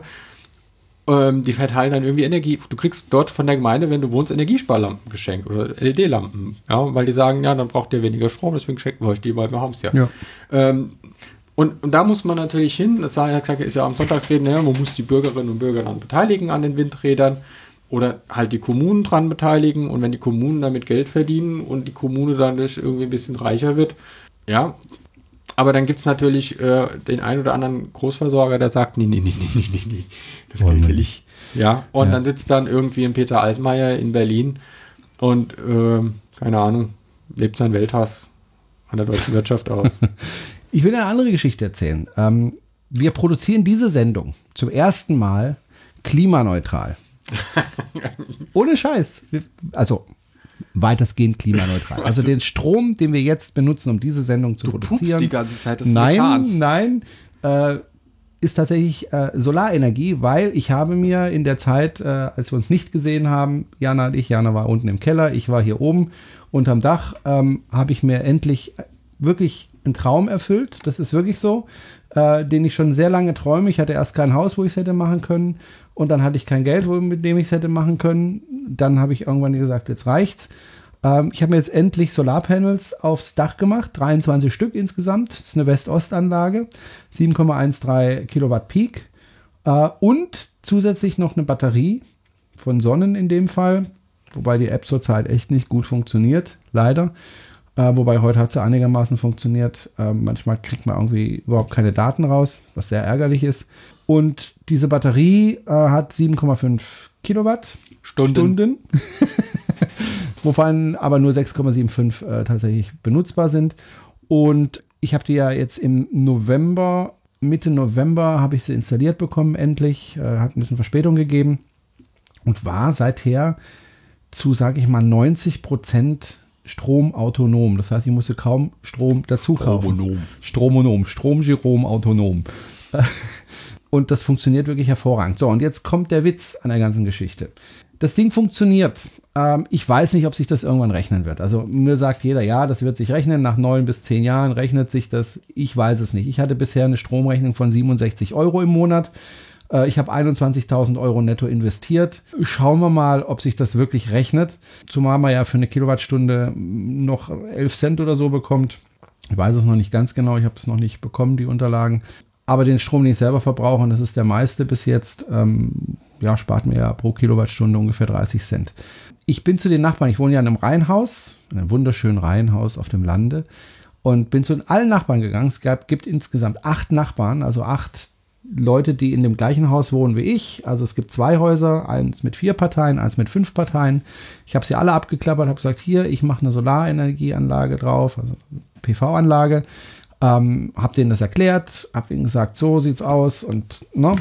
Was meinst du, wie viel von den acht Leuten gesagt haben, ho, finden wir gar nicht schlecht, machen wir auch? Keiner. Kein einziger. Mit der Aussage, ja, es rechnet sich ja nicht. Und ich sag's dir ganz ehrlich, Jana, ähm, ist es mir ehrlich gesagt völlig egal, ob sich's rechnet oder nicht. Weil ich freue mich einfach, wenn eine Kilowattstunde Strom aus der Steckdose kommt in meinen Fernseher oder hier in das Mischpult und ich weiß, diese Kilowattstunde Strom habe ich selbst produziert, umweltfreundlich produziert und äh, das freut mich einfach und das, da habe ich Spaß dran. Und ähm, das ist mir wichtig und nicht, ob ich jetzt äh, einen Euro oder zwei dazu verdiene oder nicht. Ich frage mich auch immer, also äh, klar müssen die Leute mit ihrem Geld haushalten. Natürlich. Aber die Kredite sind dermaßen billig zurzeit. Ja, du kriegst ja auch von, äh, von der KfW überall reingesteckt. Auch. Also es es ist gibt ja Förderprogramm. Nein, aber ich meine, die Leute kaufen sich ja auch Oberklasse-SUVs oder, oder deutlich da. teure Autos. Dafür ich meine, das Geld da. rechnet sich auch nicht. Und dann machen sie noch Alufelgen drauf, die Genau. rentieren sich auch Und nicht. Also nie, haben gar sie nicht. Geld. Nie, nie, nie, und nie, nie. hier kaufen sie sich SUVs. Das ist Ja. das Schlimme. Jetzt hat sich wieder gerade einer einen Diesel-VW gekauft. Und ich frage mich, äh, Ja, lassen doch. Also ist ja, Ja. ist ja sein Geld. Er muss mit, Ja, der, natürlich. er muss mit der Schleuder rumfahren. Ja. Ähm, selber schuld. Nein, aber es ist, es ist immer, die, immer dieses, dieses, es muss sich rentieren. Also das, klar. Nein, muss es nicht. Das, das, ja, eben. Also es gibt ja Leute. Und das sage ich nicht, weil ich furchtbar, furchtbar reich bin. Ja, jetzt könnte hier jemand sagen, ja, du hast ja das Geld, dann muss es für dich auch nicht rentieren. Nein, ich habe das Geld nicht. Ich nehme es auf, ich mu- muss das abbezahlen. Das ist ein Kredit, der tut mir weh. Das halt hier Ja. übrigens so, weil wir im Bernsteinzimmer ja, sitzen. genau. Ja, äh, ich bin auch nicht reich. Ich bin ein Lehrerlein. Ja, mehr bin ich ja nicht. Ja, komm, verbeamtet. Ja, natürlich. Du musst ja. schon mal keine Sorgen um deine Rente machen. Naja, nee, doch, muss ich schon. Natürlich muss ich das, weil ich habe erst mit, bin erst mit 40 verbeamtet worden. Das heißt, meine Pension wird relativ niedrig sein. Dann kommen die Tränen. Ja, Du kriegst aber noch die Jahre. Rente. Du kommst doch noch die Rente. die Ja, ich krieg davor. noch die Rente, das sind 500 Euro. Ja, super. Ja. Da kann ich voll von leben, von 500 Wärst du Euro. mal arbeiten in, gegangen? In 20 Jahren, ja. Ich bin arbeiten gegangen, aber, Aber anscheinend ne? nicht genug. Anscheinend nicht genug. Doch. Mein Lieber. Ja, anscheinend. aber ich habe nicht genug für meine Leistung bekommen. Das ist das Problem. Nein, es, geht, es, geht, es geht ja darum, dass es in diesem Land Gott sei Dank viele Menschen gibt, die es sich leisten können. die das Geld haben. Und das trotzdem nicht machen, weil sie sagen, es rechnet sich nicht. Und es, ich meine, auch wenn du ein Haus kaufst, rechnet sich ja eigentlich auch nicht. Doch, das rechnet sich. Also mein Haus rechnet sich. Also ich zahle hier nicht mehr ab, als ich dafür Miete zahlen würde. Ja.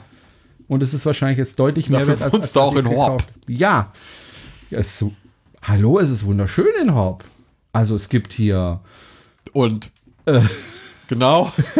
Außerdem ja, und vor allem das. ne, ja. Ja, also gut, ich meine, Stuttgart ist auch nicht schön. Nein. Dann lebe ich lieber in Horb. Und ich habe beides schon getan. Okay. Ich habe quasi auf der Königsstraße ge gewohnt. Ja, Ja, auf der Königsstraße. quasi. Ja, also in der Mitte. auf den Bänken da. Jetzt komm du hier mit Germanistik. Auf der Königsstraße hat der Jerome gewohnt. Also die Eltern erinnern sich noch, er saß da immer und mit seiner Blockflöte. Nun ja, auf jeden Fall, ähm, ich verstehe es nicht. Also Ich verstehe es auch nicht. wirklich ähm, nicht. Es ist, ja, ich meine, wir sind eh. Und das, äh, Entschuldigung, es macht echt Spaß. Also zu gucken, ähm, wir haben, wir haben teilweise wirklich schlechtes Wetter gehabt jetzt im November, also überhaupt keine Sonne, die hat trotzdem produziert. Und dann guckt man, okay, wann lassen wir äh, die, die Spülmaschine laufen, wann lassen wir die, die, die Waschmaschine laufen, das sind ja Stromfresser. Äh, und das so zu deichseln, dass man gerade so noch äh, über die Runden kommt mit dem Strom, den man zur Verfügung hat. Aus der Batterie und von der Oh, wie Solaranlage. unkomfortabel, da muss ich mich ja voll danach richten. Hat meine Frau am Anfang auch gesagt.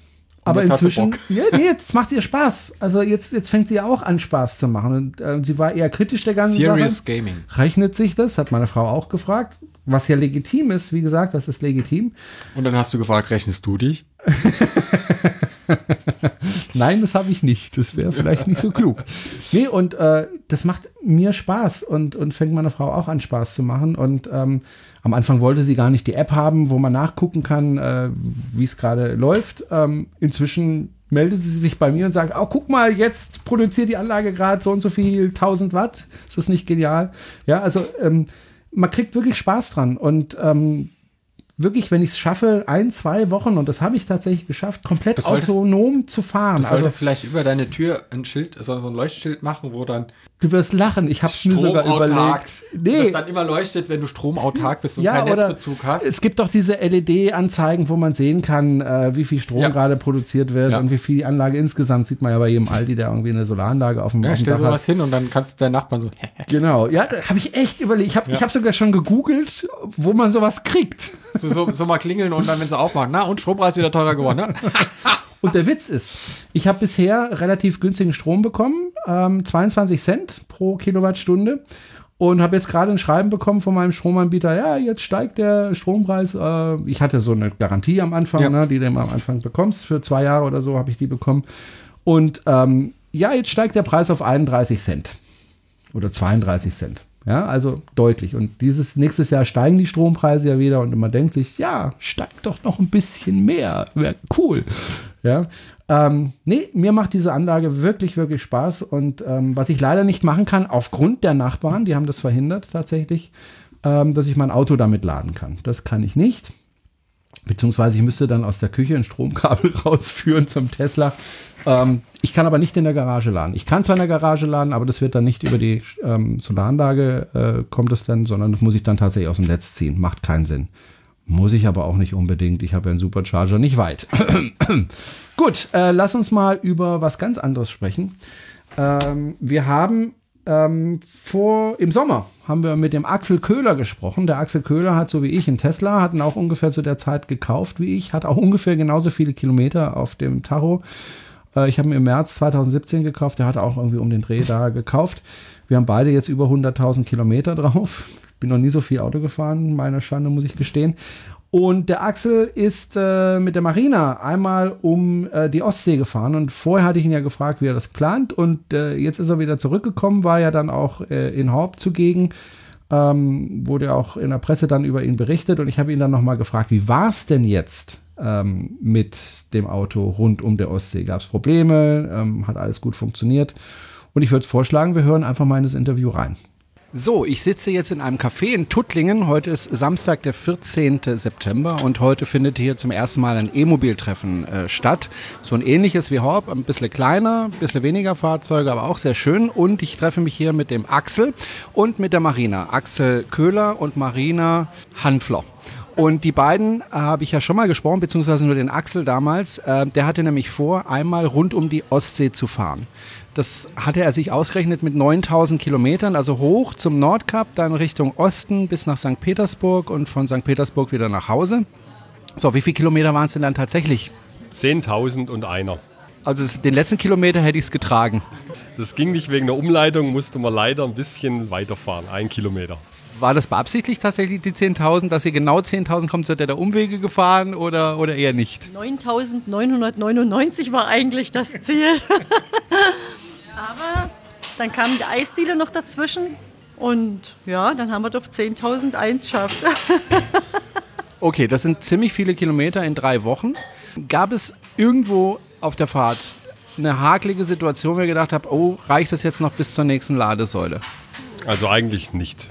Also in, in Danzig hat die Ladesäule, die geplant war, ähm, konnten wir nicht nehmen, weil da war ein Plug-in-Hybrid, der wahrscheinlich schon stundenlang geladen hat mit 3 kW oder so und schon zwei Nissan Leaf in der Warteschlange. Die nächste Ladestation, die wir nehmen wollten, die war bei einem Nissan-Händler. Der hat zuerst gesagt, natürlich dürfen wir laden. Als er aber gesehen hat, mit welchem Fahrzeug wir vor seinem Schaufenster stehen, hat er gesagt, nein, Tesla dürfen wir nicht laden. Bei der dritten Station, die wir für Danzig geplant hatten, als Plan C sozusagen, waren alle drei Schnelllader frei und kostenlos und Parken kostenlos und von dem her war es kein Problem. War das auf der Fahrt jetzt mehr so ein, ah, wir müssen gucken und ganz, ganz viel planen, dass wir laden können? Oder war das mehr ein, naja, wenn die erste Ladesäule nicht funktioniert, äh, kein Problem, wir haben die richtigen Apps und wir finden auf jeden Fall was? War das entspannt oder war man dann doch manchmal ein bisschen angespannt? Also bis zum Nordkap hoch war es ganz entspannt, weil es gibt überall genügend Tesla Supercharger auf der Strecke. Kurz vorm Nordkap habe ich aber nochmal geladen, weil ich nicht ganz sicher war, ob ich abends nach dem Nordkap äh, an dem Hotel wirklich laden kann. Da haben wir an einem Rasthof noch geschwind einen Kaffee getrunken. Da gab es einen Tesla Destination Charger oder vielmehr gab es da drei Tesla Destination Charger. Beim Hotelladen hat geklappt und eigentlich war es vom Nordkap bis zur Ostsee runter dann ein bisschen na, schwierig jetzt nicht, aber es gab da halt nicht so viele Schnellladesäulen zur Auswahl, aber es hat alles problemlos funktioniert. Also überhaupt gar kein Problem, einmal um die Ostsee herumzufahren. War das deswegen kein Problem, weil ihr einen Tesla hattet und damit die Supercharger oder wäre das auch mit einem anderen, mit einem Hyundai Kona oder so genauso möglich gewesen? Also ich gehe davon aus, dass es mit einem Hyundai Kona oder mit einem anderen Auto mit so einer Reichweite auch kein Problem wäre. Nur natürlich wird es da mehr Geld kosten. Also wir haben insgesamt glaube ich, 30 Euro ausgegeben für Strom. Allerdings nur deshalb, weil wir in den Großstädten uns die Parkgebühr sparen wollten, die teilweise sehr hoch ist. Also 8,60 Euro in Stockholm die Stunde, 2,50 Euro für 28 Minuten in Helsinki und wenn man an der Ladestation steht, dann braucht man das nicht bezahlen. Hat die Bevölkerung das eigentlich mitbekommen, dass ihr da auf so einer langen Strecke unterwegs wart? Also habt ihr mit den Leuten gesprochen darüber oder war ihr sozusagen inkognito unterwegs? Also manchmal haben sie schon mitbekommen, insbesondere weil Marina ihre Fingernägel lackiert hatte in den zehn Flaggen der Länder, durch die wir gefahren sind. Die wurden teilweise bestaunt oder auch fotografiert. Auch in St. Petersburg in der Ermitage haben sogar die Aufpasserinnen dann extra noch eine geholt, die ein Handy hatte, die die Fingernägel fotografieren kann. Ihr habt ja oft auch im Tesla übernachtet. Ähm, habt ihr da diese spezielle Matratze oder wie macht ihr das? Nein, das ist eine ganz normale Schaumstoffmatratze Abschnitte fertig. So ein schmales Keil auf die äh, Sitzbänke, wenn man die umklappt, dass man dann eine gerade Liegefläche hat und super bequem. Aber wenn man den Platz nutzt für, fürs Schlafen, dann hat man ja weniger Platz fürs Gepäck. Wo habt ihr dann das Gepäck untergebracht? Also hinter den Sitzen, also den vorderen Sitzen und hin, äh, zwischen den hinteren Sitzen ist ja unten Platz. Und, und da haben wir unser Gepäck aufbewahrt ähm, und hochgebaut, weil der Axel ist 1,80 Und da hat er eine schöne Kopfablage. Also ist er ziemlich klein, der Axel. Äh, ja gut, verglichen mit mir schon. Ne? Äh, ich meine, ich habe auch schon im Auto äh, übernachtet, schon mehrfach, aber ich fand es jetzt nicht wahnsinnig bequem. Gut, ich habe jetzt nicht so eine tolle Matratze wie ihr, das, das habe ich nicht. Ich musste mich da ein bisschen anders behelfen, aber äh, so zum nachts aussteigen, wenn man auf die Toilette oder so muss, äh, das ist jetzt nicht so wahnsinnig praktisch, fand ich. Machtet mal 20 Tage am Stück, bekommst Übung. Das heißt, ihr wart gar nicht im Hotel, doch? Doch, alle, also im Durchschnitt alle drei Tage. Also nicht nur Hotel, auch äh, Zimmervermietung oder Campingplatz. Da gibt es dann Duschen, Sauna. War eigentlich sehr komfortabel der Urlaub, muss ich sagen. Wenn man alle drei Tage duschen kann. nee, war okay. Ihr seid ja durch zehn verschiedene Länder äh, gefahren, das habt ihr ja vorhin schon erzählt. Ähm, ich habe das ein bisschen verfolgt über Facebook und wir haben ja auch ein bisschen kommuniziert miteinander. Du hast mir ja auch ab und zu ein kleines Hörspiel geschickt äh, über WhatsApp und hast erzählt, was du da so machst. Was immer wieder aufgefallen ist, ist äh, so die Sichtweise auf die Länder. Ich glaube, ihr habt euch die Länder zum Teil ganz anders vorgestellt, als sie dann tatsächlich waren. Man denkt ja immer, Deutschland ist fortschrittlich, Deutschland ist ganz vorne dran. Äh, irgendwie habe ich so mitbekommen, habt ihr dann doch ein anderes Bild bekommen, zumindest bei manchen Ländern.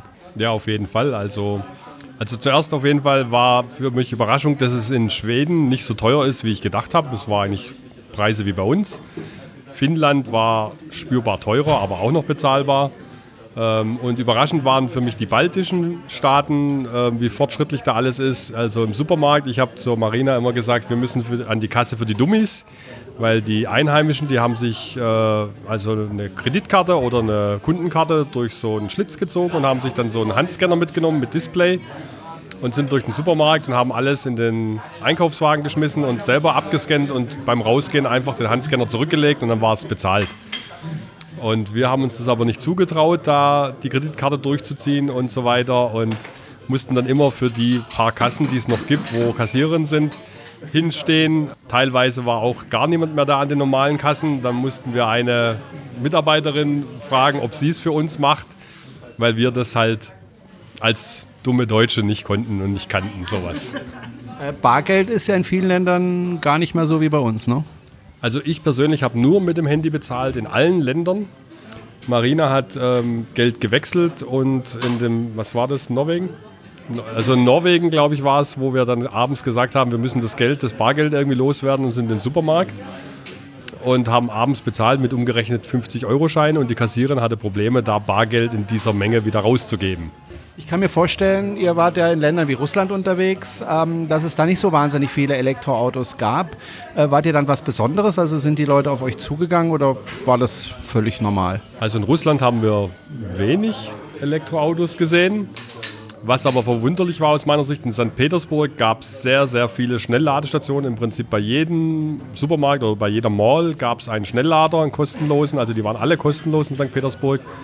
Und weil wir keine Elektroautos gesehen haben, war es auch kein Problem, einen Ladeplatz zu finden. Das haben wir bei der Abreise aus St. Petersburg morgens geschwind beim Frühstück erledigt. Das heißt, Sie haben wirklich ganz viele Super, äh, nicht Supercharger, aber Schnelllader und es gibt aber eigentlich noch gar keine Autos, die da laden. Also in St. Petersburg selbst habe ich kein, kein Elektroauto gesehen. Aber ich denke mal, es gibt schon welche. Auf dem Weg dorthin an der Grenze äh, haben wir auch einen kennengelernt, der uns erzählt hat, in St. Petersburg fahren allein 300 Tesla, aber ich habe nicht einen gesehen. Also die fahren dann, die waren dann halt unterwegs. ähm, gibt es denn ein Land, wo ihr, wo ihr sagt, das Land hat uns besonders gut gefallen oder das hat uns besonders überrascht? Also besonders gut gefallen. Also Skandinavien fand ich sehr schön. Ähm, überrascht war ich jetzt nicht wirklich davon. Ich habe mir das schon so vorgestellt, aber ähm, auch St. Petersburg war überwältigend, was es dort alles zu sehen gibt. Also ich kann jetzt keinen klaren Favorit sagen. Du, Marina? Ich fand alle Länder schön und ich war auch sehr überrascht und vor allen Dingen, dass überall, egal wo wir waren, selbst Lappland, wo kaum Menschen leben, hat überall das Internet funktioniert.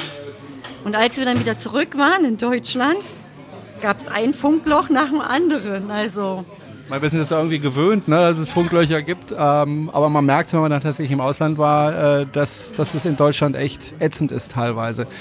Wie viele Kilometer seid ihr denn am Tag gefahren? Weil es waren ja 10.000 Kilometer in drei Wochen, das sind 21 Tage ungefähr, oder sagen wir mal 20 Tage. Ähm, 10.000, das sind 500 Kilometer am Tag. Das ist ja eine ganz schöne Menge. Seid ihr auch mal, habt ihr auch mal eine Pause gemacht? Und sagt, jetzt will ich nicht schon wieder Auto fahren oder immer weiter, immer weiter? Also am ersten Tag sind wir ziemlich viel gefahren. Da sind wir in Deutschland hochgefahren bis fast Dänemark. Also das waren ja dann nicht 500 Kilometer, sondern schon über 800. Und auch in Schweden haben wir relativ viel Kilometer pro Tag gemacht. War auch problemlos möglich. Die Straßen sind nicht so sehr voll wie bei uns. Also oberhalb von Stockholm wird es ziemlich ruhig. Ist zwar eigentlich überwiegend Landstraße, aber dadurch, dass relativ wenig Ortschaften kommen und im Prinzip so gut wie keine Baustellen, kann man dann wirklich die erlaubten 90, 110, je nachdem wie die Straße war, eigentlich fahren und macht dann recht viele Kilometer an einem Tag. Und mit dem Autopilot äh, war es dann für mich problemlos möglich, auch so viele Kilometer am Tag zu fahren.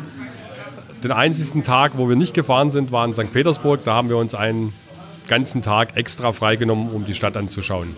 An dem sind wir dann aber auch 16 Kilometer zu Fuß gelaufen.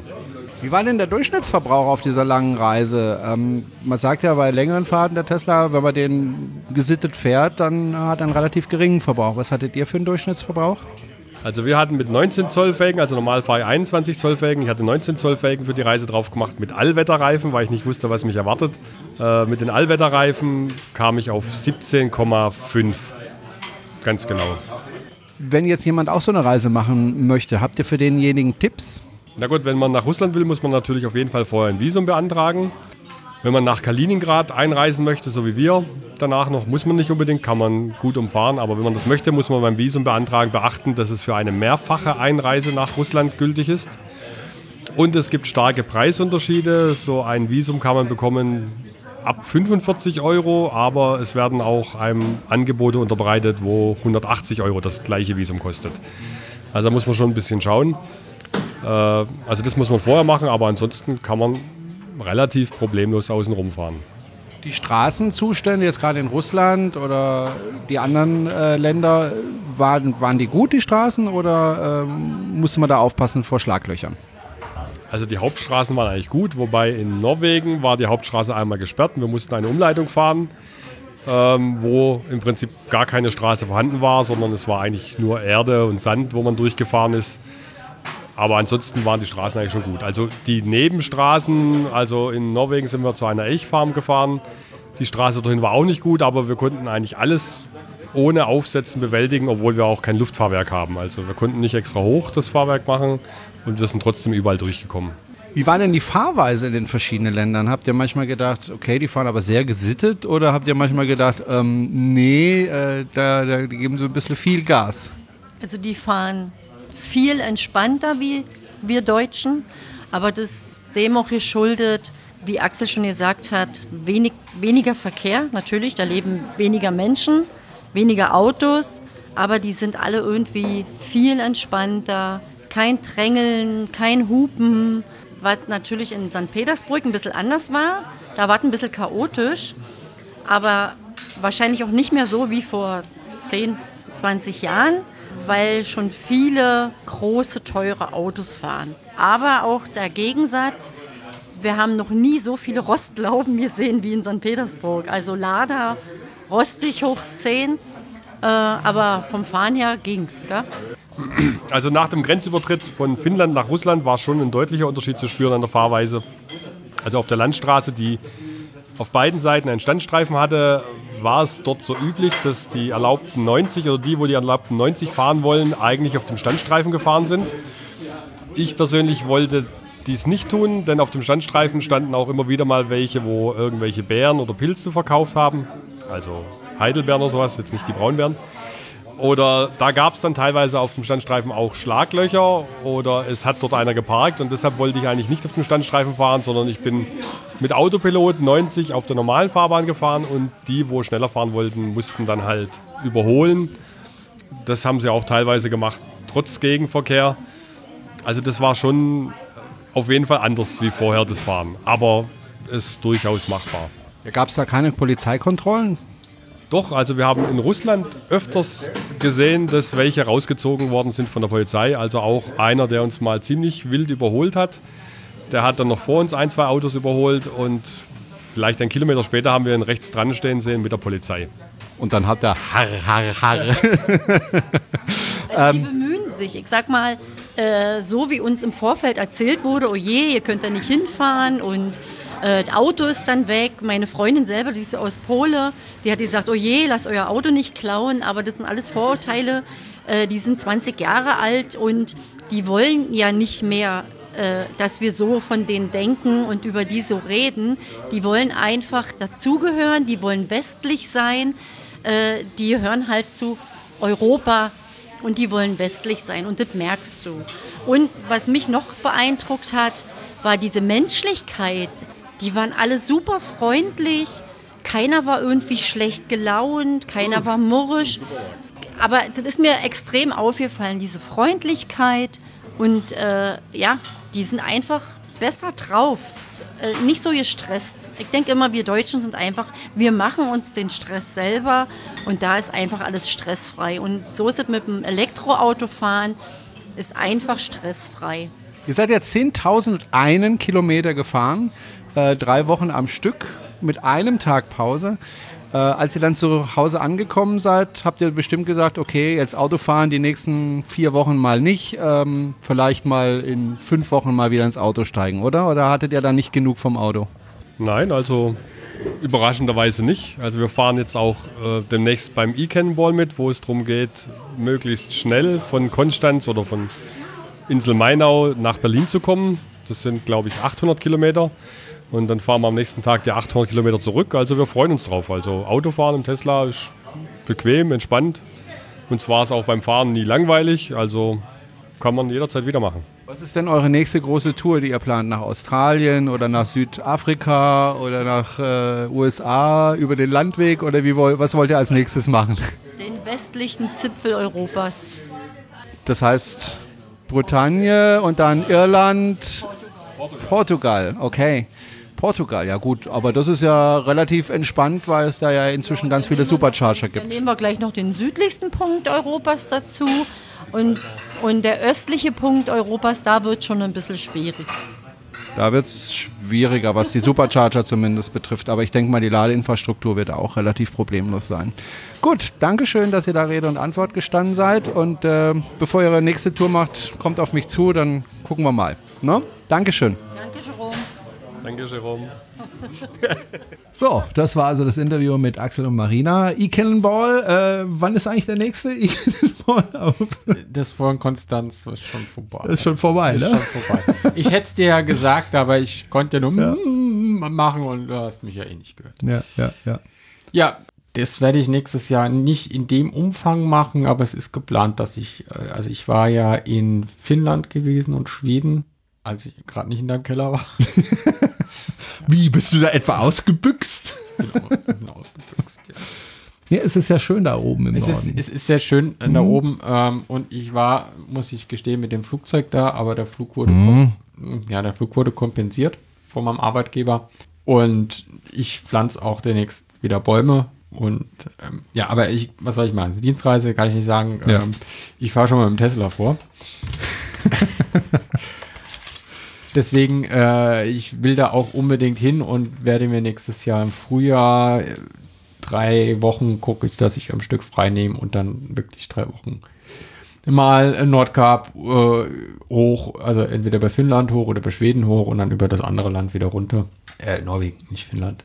Nein, Schweden. Egal. Ich verwechsel Also, diese Länder auch ständig. Dänemark, Norwegen, Norwegen, Schweden, Finnland, Finnland, ja. und so weiter. Ich verwechsel das Ja, auch immer. egal, aber alles schön, alles flach und ähm, da muss ich unbedingt hin. Die Finnen reden auch nicht so gern, das finde ich auch ganz gut. Da kann man einfach mal die Fresse halten. Ähm, Ja, halt doch einfach mal die Fresse. Das ist doch okay. ich habe kein Problem damit. Ich, man- manchmal finde ich das ganz gut. Wenn ich in Urlaub war, finde ich, kann ich damit schon, sehr gut leben, einfach mal nichts zu sagen. Das geht mir ähnlich. Ja, nicht zu telefonieren und nicht zu twittern. Ja. Lass uns noch auf das äh, letzte Thema kommen. Und zwar eins, was wir eigentlich, wenn ich so den Ablaufplan sehe, eigentlich viel weiter vorne geplant hatten. ne? Ja, äh, und zwar, also wir machen als Electrify BW, haben ja eine Kooperation mit, der, äh, mit dem Volkshochschulverband Baden-Württemberg und haben dort ein äh, Programm, das ist gefördert von der BW-Stiftung. Da geht es darum, äh, Menschen über Elektromobilität aufzuklären und wir bieten im Moment zwei Kursmodule an. Äh, Elektromobilität, der aktuelle Stand der Technik. Da geht es dann so drum, was ist überhaupt ein Elektroauto, was unterscheidet das Elektroauto vom normalen Auto und vom Hybrid und was ist überhaupt ein Elektromotor, wie funktioniert der, was ist eine Batterie, wie sieht so eine Zelle aus und so weiter und so fort. Das ist äh, eher ein technischer Vortrag. Und dann haben wir ein Kursmodul, das heißt ähm, Elektromobilität im Alltag. Da geht es dann eben um die Fragen, die die Leute haben. Ne? Also wenn ich jetzt ein Elektroauto kaufe und möchte damit äh, zu Tante Erna nach Hamburg fahren, wie kriege ich denn da unterwegs Strom rein? Oder kann ich das daheim an meiner Schokosteckdose laden? Was gibt es überhaupt für Elektroautos? Und so ganz viele Fragen kommen, dann kommen dann natürlich auch Fragen, ne? muss ich mir da Gedanken machen, dass das irgendwann mal anfängt zu brennen einfach in der Garage? Und wir machen jetzt im ganzen Land, haben wir Kurse dieses äh, Wintersemester, kann man auf der Webseite bei uns auch schauen, da stehen die Termine, wer mal vorbeikommen möchte, ist äh, sehr interessant. Wir kriegen viel positives Feedback zu diesen Kursen, haben auch jetzt schon wieder Buchungen für äh, das Frühjahrssemester bis in den Juni rein und werden dann auch im kommenden Jahr weitere Kurse anbieten, haben jetzt viel gelernt, was die Kurse angeht, äh, haben gesehen, dass das mit zwei, ein Viertelstunden der aktuelle Stand der Technik sehr kompakt ist und denken, dass wir das eventuell dann ein bisschen aufbohren und sagen, das machen wir halt drei, drei Kurseinheiten oder zwei Kurseinheiten. Ich meine, allein zum Elektromotor kannst du ja eine ganze Semestervorlesung an der Uni machen, aber so tief muss es ja nicht gehen. Was, was wir auch gemerkt haben, ist das Thema Umwelt interessiert die Leute sehr stark. Also was für Umweltfolgen hat das? Also dann gibt es ja dann die 27 Millionen Liter Wasser und äh, ich habe hab heute Tonnen gelesen, CO2. Es gibt eine neue Schwedenstudie, ja. Ich habe heute gelesen, 300 äh, Gramm Rindfleisch. 450 Gramm Rindfleisch. Also ich habe heute 300 Gramm gelesen. Ah, ja, gut. Dann vom durstigen Rind.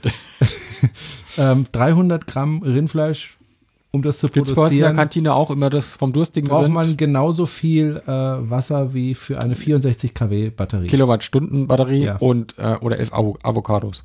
Das Problem Genau. ist halt, das Problem ist halt, dass das eine ist in der Wüste und das andere ist, also, also wo kommt das Wasser her?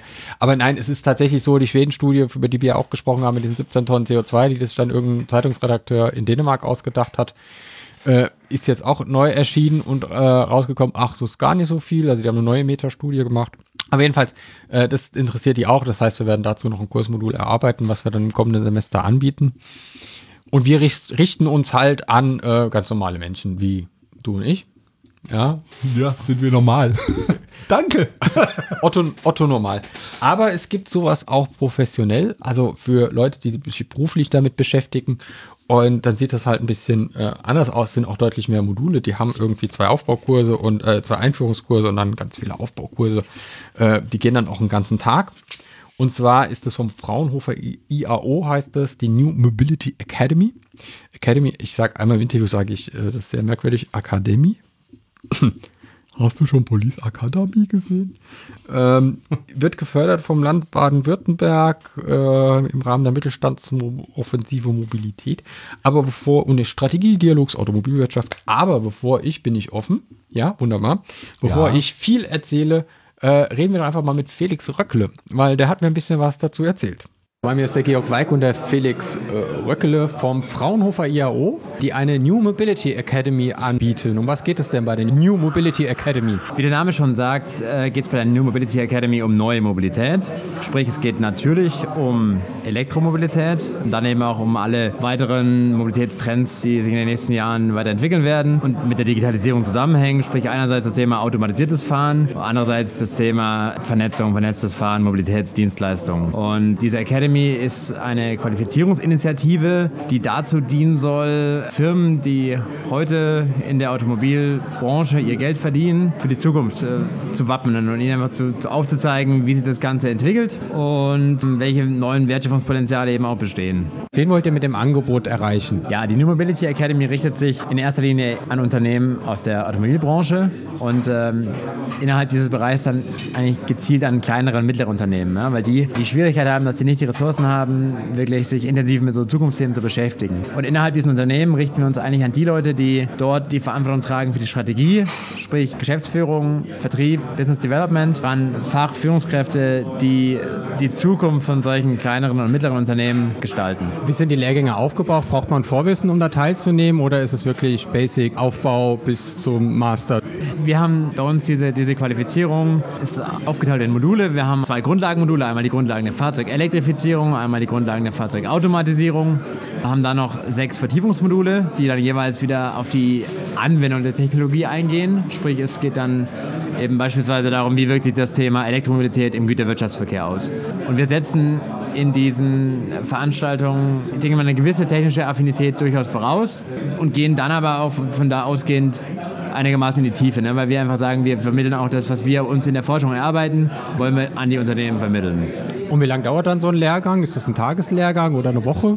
Das sind einzelne Module, jedes Modul geht genau einen Tag. Sprich, wir fangen dann so um 9.30 Uhr an. Die Veranstaltung findet bei uns in Stuttgart statt. Das geht dann den ganzen restlichen Tag bis, keine Ahnung, 17 Uhr, sodass wir dann eigentlich sechs Stunden vor das Programm haben. Haben dann meistens einen Einführungsvortrag, den ein Fachexperte vom Fraunhofer IAO dann auch erstmal zum Besten gibt und haben dann eben auch noch Referenten aus anderen wissenschaftlichen Einrichtungen und aus der, aus der Praxis, also aus der freien Wirtschaft, die dann auch nochmal von ihren Erfahrungen berichten und dann auch im interaktiven Austausch mit den Teilnehmenden die Themen erarbeiten. Jetzt geht es ja nicht nur um Elektromobilität, sondern auch um andere Themen. Das Thema Fahrzeugdigitalisierung, sprich, wie werden Fahrzeuge künftig ausgestattet sein. Also das ganze Gefühl oder das Erlebnis Fahrzeug wird sich in Zukunft ja viel weniger durch das eigentliche Fahren darstellen, sondern eben über die weiteren Beschäftigungsmöglichkeiten, die ich im Fahrzeug habe. Ne? Weil ich habe unter Umständen zumindest teilautonome oder teilautomatisierte Fahrfunktionen, sodass ich auch mal die Aufmerksamkeit vom Straßenverkehr wegnehmen kann. Dadurch tun sich natürlich Chancen auf für Dienstanbieter, in diesen Fahrzeugen auch entsprechende Services anzubieten. Wir haben dann eben auch eigentlich die Grundlage dafür, sprich das ganze Thema Automatisierung von Fahrfunktionen. Ich habe da verschiedene Technologien, die ich brauche, Sensoren, Aktoren, die ich einsetzen muss und die wir da einfach dann in diesen eintägigen Modulen veranschaulichen. Ne? Auch, auch, zeigen, okay, wo stehen wir heute, woran hakt es noch, sodass eben dann Unternehmen aus der Branche erkennen können, ah, okay, das ist was, wo wir vielleicht auch einen, äh, einen Beitrag zu leisten können. Wie werden die Referenten ausgesucht? Was sind denn ihre Qualifikationen? Kommen die aus der Praxis, also aus Unternehmen, die sich schon damit beschäftigen oder eher aus der Forschung? Also wir, wir haben das bei uns so, so gelöst, dass wir für jedes Modul einen Modulverantwortlichen haben. Der kommt vom Fraunhofer JAO und er hat dann auch also die entsprechende Erfahrung, ist schon lange bei uns im Institut und forscht in dem Themenbereich, den er da auch vorstellt. Sprich, der ist dadurch auf jeden Fall Experte auch auf dem, auf dem Gebiet. Und wir ergänzen das dann eben noch durch Expertisen aus anderen wissenschaftlichen Einrichtungen. Also wir haben beispielsweise vom, vom KIT in Karlsruhe jemand mit dabei, von der Uni Stuttgart äh, haben wir äh, Vortragende, dann FKFS der Uni Stuttgart. Das wäre das, das, das Thema Wissenschaft und haben dann auf der anderen Seite noch die Wirtschaft. Sprich, wir haben aus unserem Netzwerk auch aus Partnern, mit denen wir schon in Projekten zusammengearbeitet haben aus der Industrie, die dann eben berichten, was sie mit diesen Technologien, die wir in dem Modul jeweils vorstellen, in ihrem Unternehmen bewegt haben. Und was kostet jetzt so ein Kurs, wenn ich den mache? Kann ich mich da auch als Privatperson anmelden, wenn mich das interessiert? Ja, definitiv. Also wir sind offen erstmal für jeden. Ne? Wir haben klar die Zielgruppe mittelständische Unternehmen aus der Branche. Wir haben aber, kann ich auch gerade sagen, wir sitzen hier gerade beim, beim Stammtisch. Da habe ich hier gerade auch einen Kollegen reinkommen sehen, der schon bei Veranstaltungen von uns mit dabei war. Also äh, interessierte Privatpersonen sind natürlich auch willkommen. Ein Modul kostet bei uns 600 Euro regulär. Das ist eben der Preis für einen so einen Tag bei uns. Und kleine und mittelständische Unternehmen, also Unternehmen, die eben diese Voraussetzungen erfüllen, nicht mehr als 500 Mitarbeiter haben und äh, eine gewisse Umsatzgrenze auch nicht übersteigen, zahlen einen reduzierten Beitrag von 300 Euro pro Tag. Wie wird das Angebot angenommen? Was ist äh, dein Eindruck? Sind die Unternehmen da gut aufgestellt, wenn sie bei euch rausgehen? Ja, also das Feedback, das wir bekommen, ist sehr, sehr positiv. Wir haben jetzt gestartet im, im Juni diesen Jahres. Was wir aber als Herausforderung sehen, ist einfach, die Leute auch zu erreichen. Also wir tun uns da, und das, das hängt auch stark mit dem zusammen, was ich vorhin gesagt habe. Es gibt einfach einige Unternehmen, gerade die kleineren, die nicht die Kapazitäten haben, sich mit so Themen zu beschäftigen. Ja? Und die haben wir das Gefühl, dass wir die noch nicht so sehr erreichen. Ja? Und deswegen hoffen wir einfach und deswegen wollen wir jetzt auch hier mal so eine Gelegenheit nutzen, dass wir sagen können, okay, Leute, gebt doch mal, wenn ihr irgendjemanden kennt, der in der Branche arbeitet, ja, haut den mal an und sagt dem, du, da tut sich was. Und es gibt Angebote, es gibt, es gibt so viele Angebote. Wir sind auch sicher nicht die Einzigen, die da was beisteuern. Das Ganze kommt ja auch vom Wirtschaftsministerium Baden-Württemberg äh, schlussendlich. Und da gibt es so viele Angebote, die man einfach auch wahrnehmen muss. Dann hat man, glaube ich, auch super Chancen in Zukunft erfolgreich zu sein in der Branche. Ein Blick in die Glaskugel, wenn wir jetzt zehn Jahre in die Zukunft schauen, bist du der Ansicht, dass Baden-Württemberg den Wandel schaffen wird oder irgendwo auf der Strecke bleibt?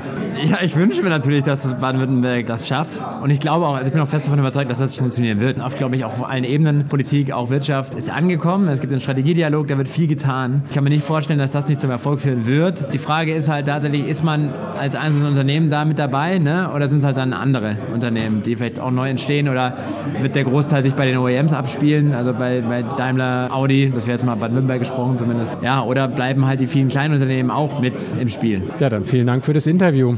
Hast du super gemacht, Jana, das Interview. Ganz Gell? toll. Das war schön. Ja. Ja, da habe ich, ich mich auch- gleich nochmal an. da habe ich mich heimlich aus dem Keller auch davon geschlichen. ich hatte nämlich die Schlüssel. Ja. Ja, äh, ich habe äh, noch eine Sache zu sagen am Schluss. Ähm, Gruß an Dennis Withus. Äh, und zwar war ich eingeladen vom Dennis. Äh, Ich möchte meine Mama grüßen. Nach Nord, nord, nördlich von Bremen. Äh, Bremen Nord. Da, wo auch der Jan Böhmermann herkommt, den wir alle sehr lieben. Äh, Der vor kommt- allem seit äh, Bremen Nord, seinem- genau, ja. Ja, seit seinem Fegesack. Fegesack, genau. Ich bin noch ein bisschen nördlicher gewesen. Ich, mir fällt gerade der Ort nicht ein. Und ich durfte dort äh, eine große E-Mobil-Veranstaltung moderieren. Stand also tatsächlich den ganzen Tag auf der Bühne zusammen mit dem Dennis Withus. Die alte Rampensau. Genau, Also, und äh, ja, und äh, habe das dann mit ihm da gewuppt und es war sehr schön. Was echt eigenartig war, weißt du, du fährst so mit dem Zug da 800, 900 Kilometer hoch, steigst da aus, äh, wirst dann abgeholt vom Dennis, wirst da hingefahren und steigst aus dem Auto aus und läufst da über diese kleine Messe, die sie da auch aufgebaut haben. Und dann kommt von links, hey Jerome, was machst du hier? Von rechts, hey Jerome, was machst du hier? Hey Jerome. Du denkst, hey, ich bin 800, 900 Kilometer von zu Hause weg, ja, und jeder kennt dich. Fand Jeder. ich irgendwie, Jeder. jeder, jeder Jeder. kannte Also mich. am Bremer- am Bremer jeder Bahnhof, Einzelne. Also, nee, ja, nicht am ja. Bahnhof, auf dieser E-Mobil Ministerpräsident war also da. das äh, war sehr eigenartig. Bundespräsident. Ne, das war wirklich sehr eigenartig und äh, war aber eine sehr, sehr schöne Veranstaltung. Queen. Ähm, der die Dennis da mit veranstaltet hat und war eine sehr schöne äh, Veranstaltung. Wir hatten Glück mit dem Wetter, wir hatten fantastisches Wetter und ähm, ich hoffe, ich darf das nächstes Jahr wieder machen. Es hat mir nämlich unheimlich viel Spaß gemacht. Ich habe ein Interview mit Dennis gemacht. Äh, wir haben leider keine Gar keine, wir haben gar gar, keine keine Zeit. Eine- eine Sache. Wir, wir werden aber noch äh, das Ja, Interview ja. ausstrahlen. So Aber im nicht halben dieser- Jahr in der nächsten Folge. Nee, in der nächsten Folge. Ja. Bitte nicht wieder so lang. Ähm, Ich hole dich vorher aus dem Keller. äh, ja, genau. Ich muss aber vorher noch was, ich muss vorher noch mein Model S verkaufen. Mein Model S steht sich daheim, die Reifenblatt. Das ist ein super Neben dem schönes... VW nehme ich an, oder? Naja, der VW steht nicht daheim.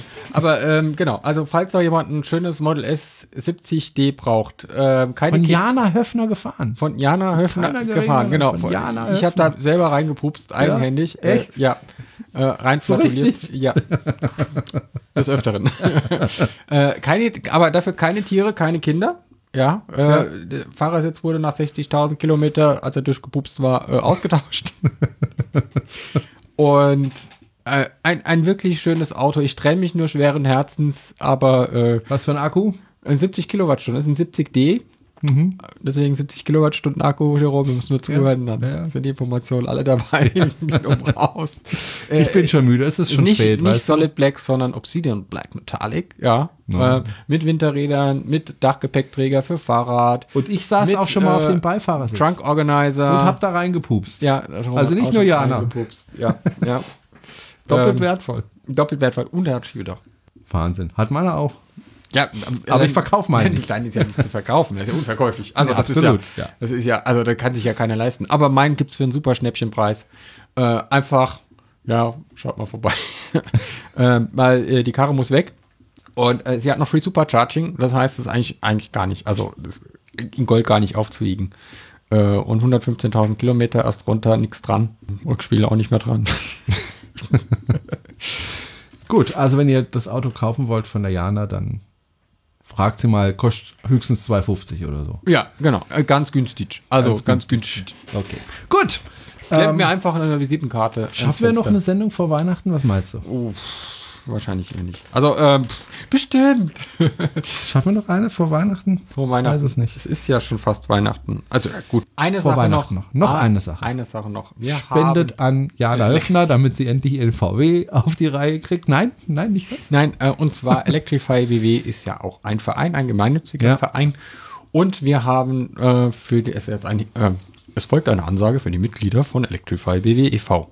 Am 17. Dezember ist Mitgliederversammlung und wir wählen einen neuen Vorstand. Ja.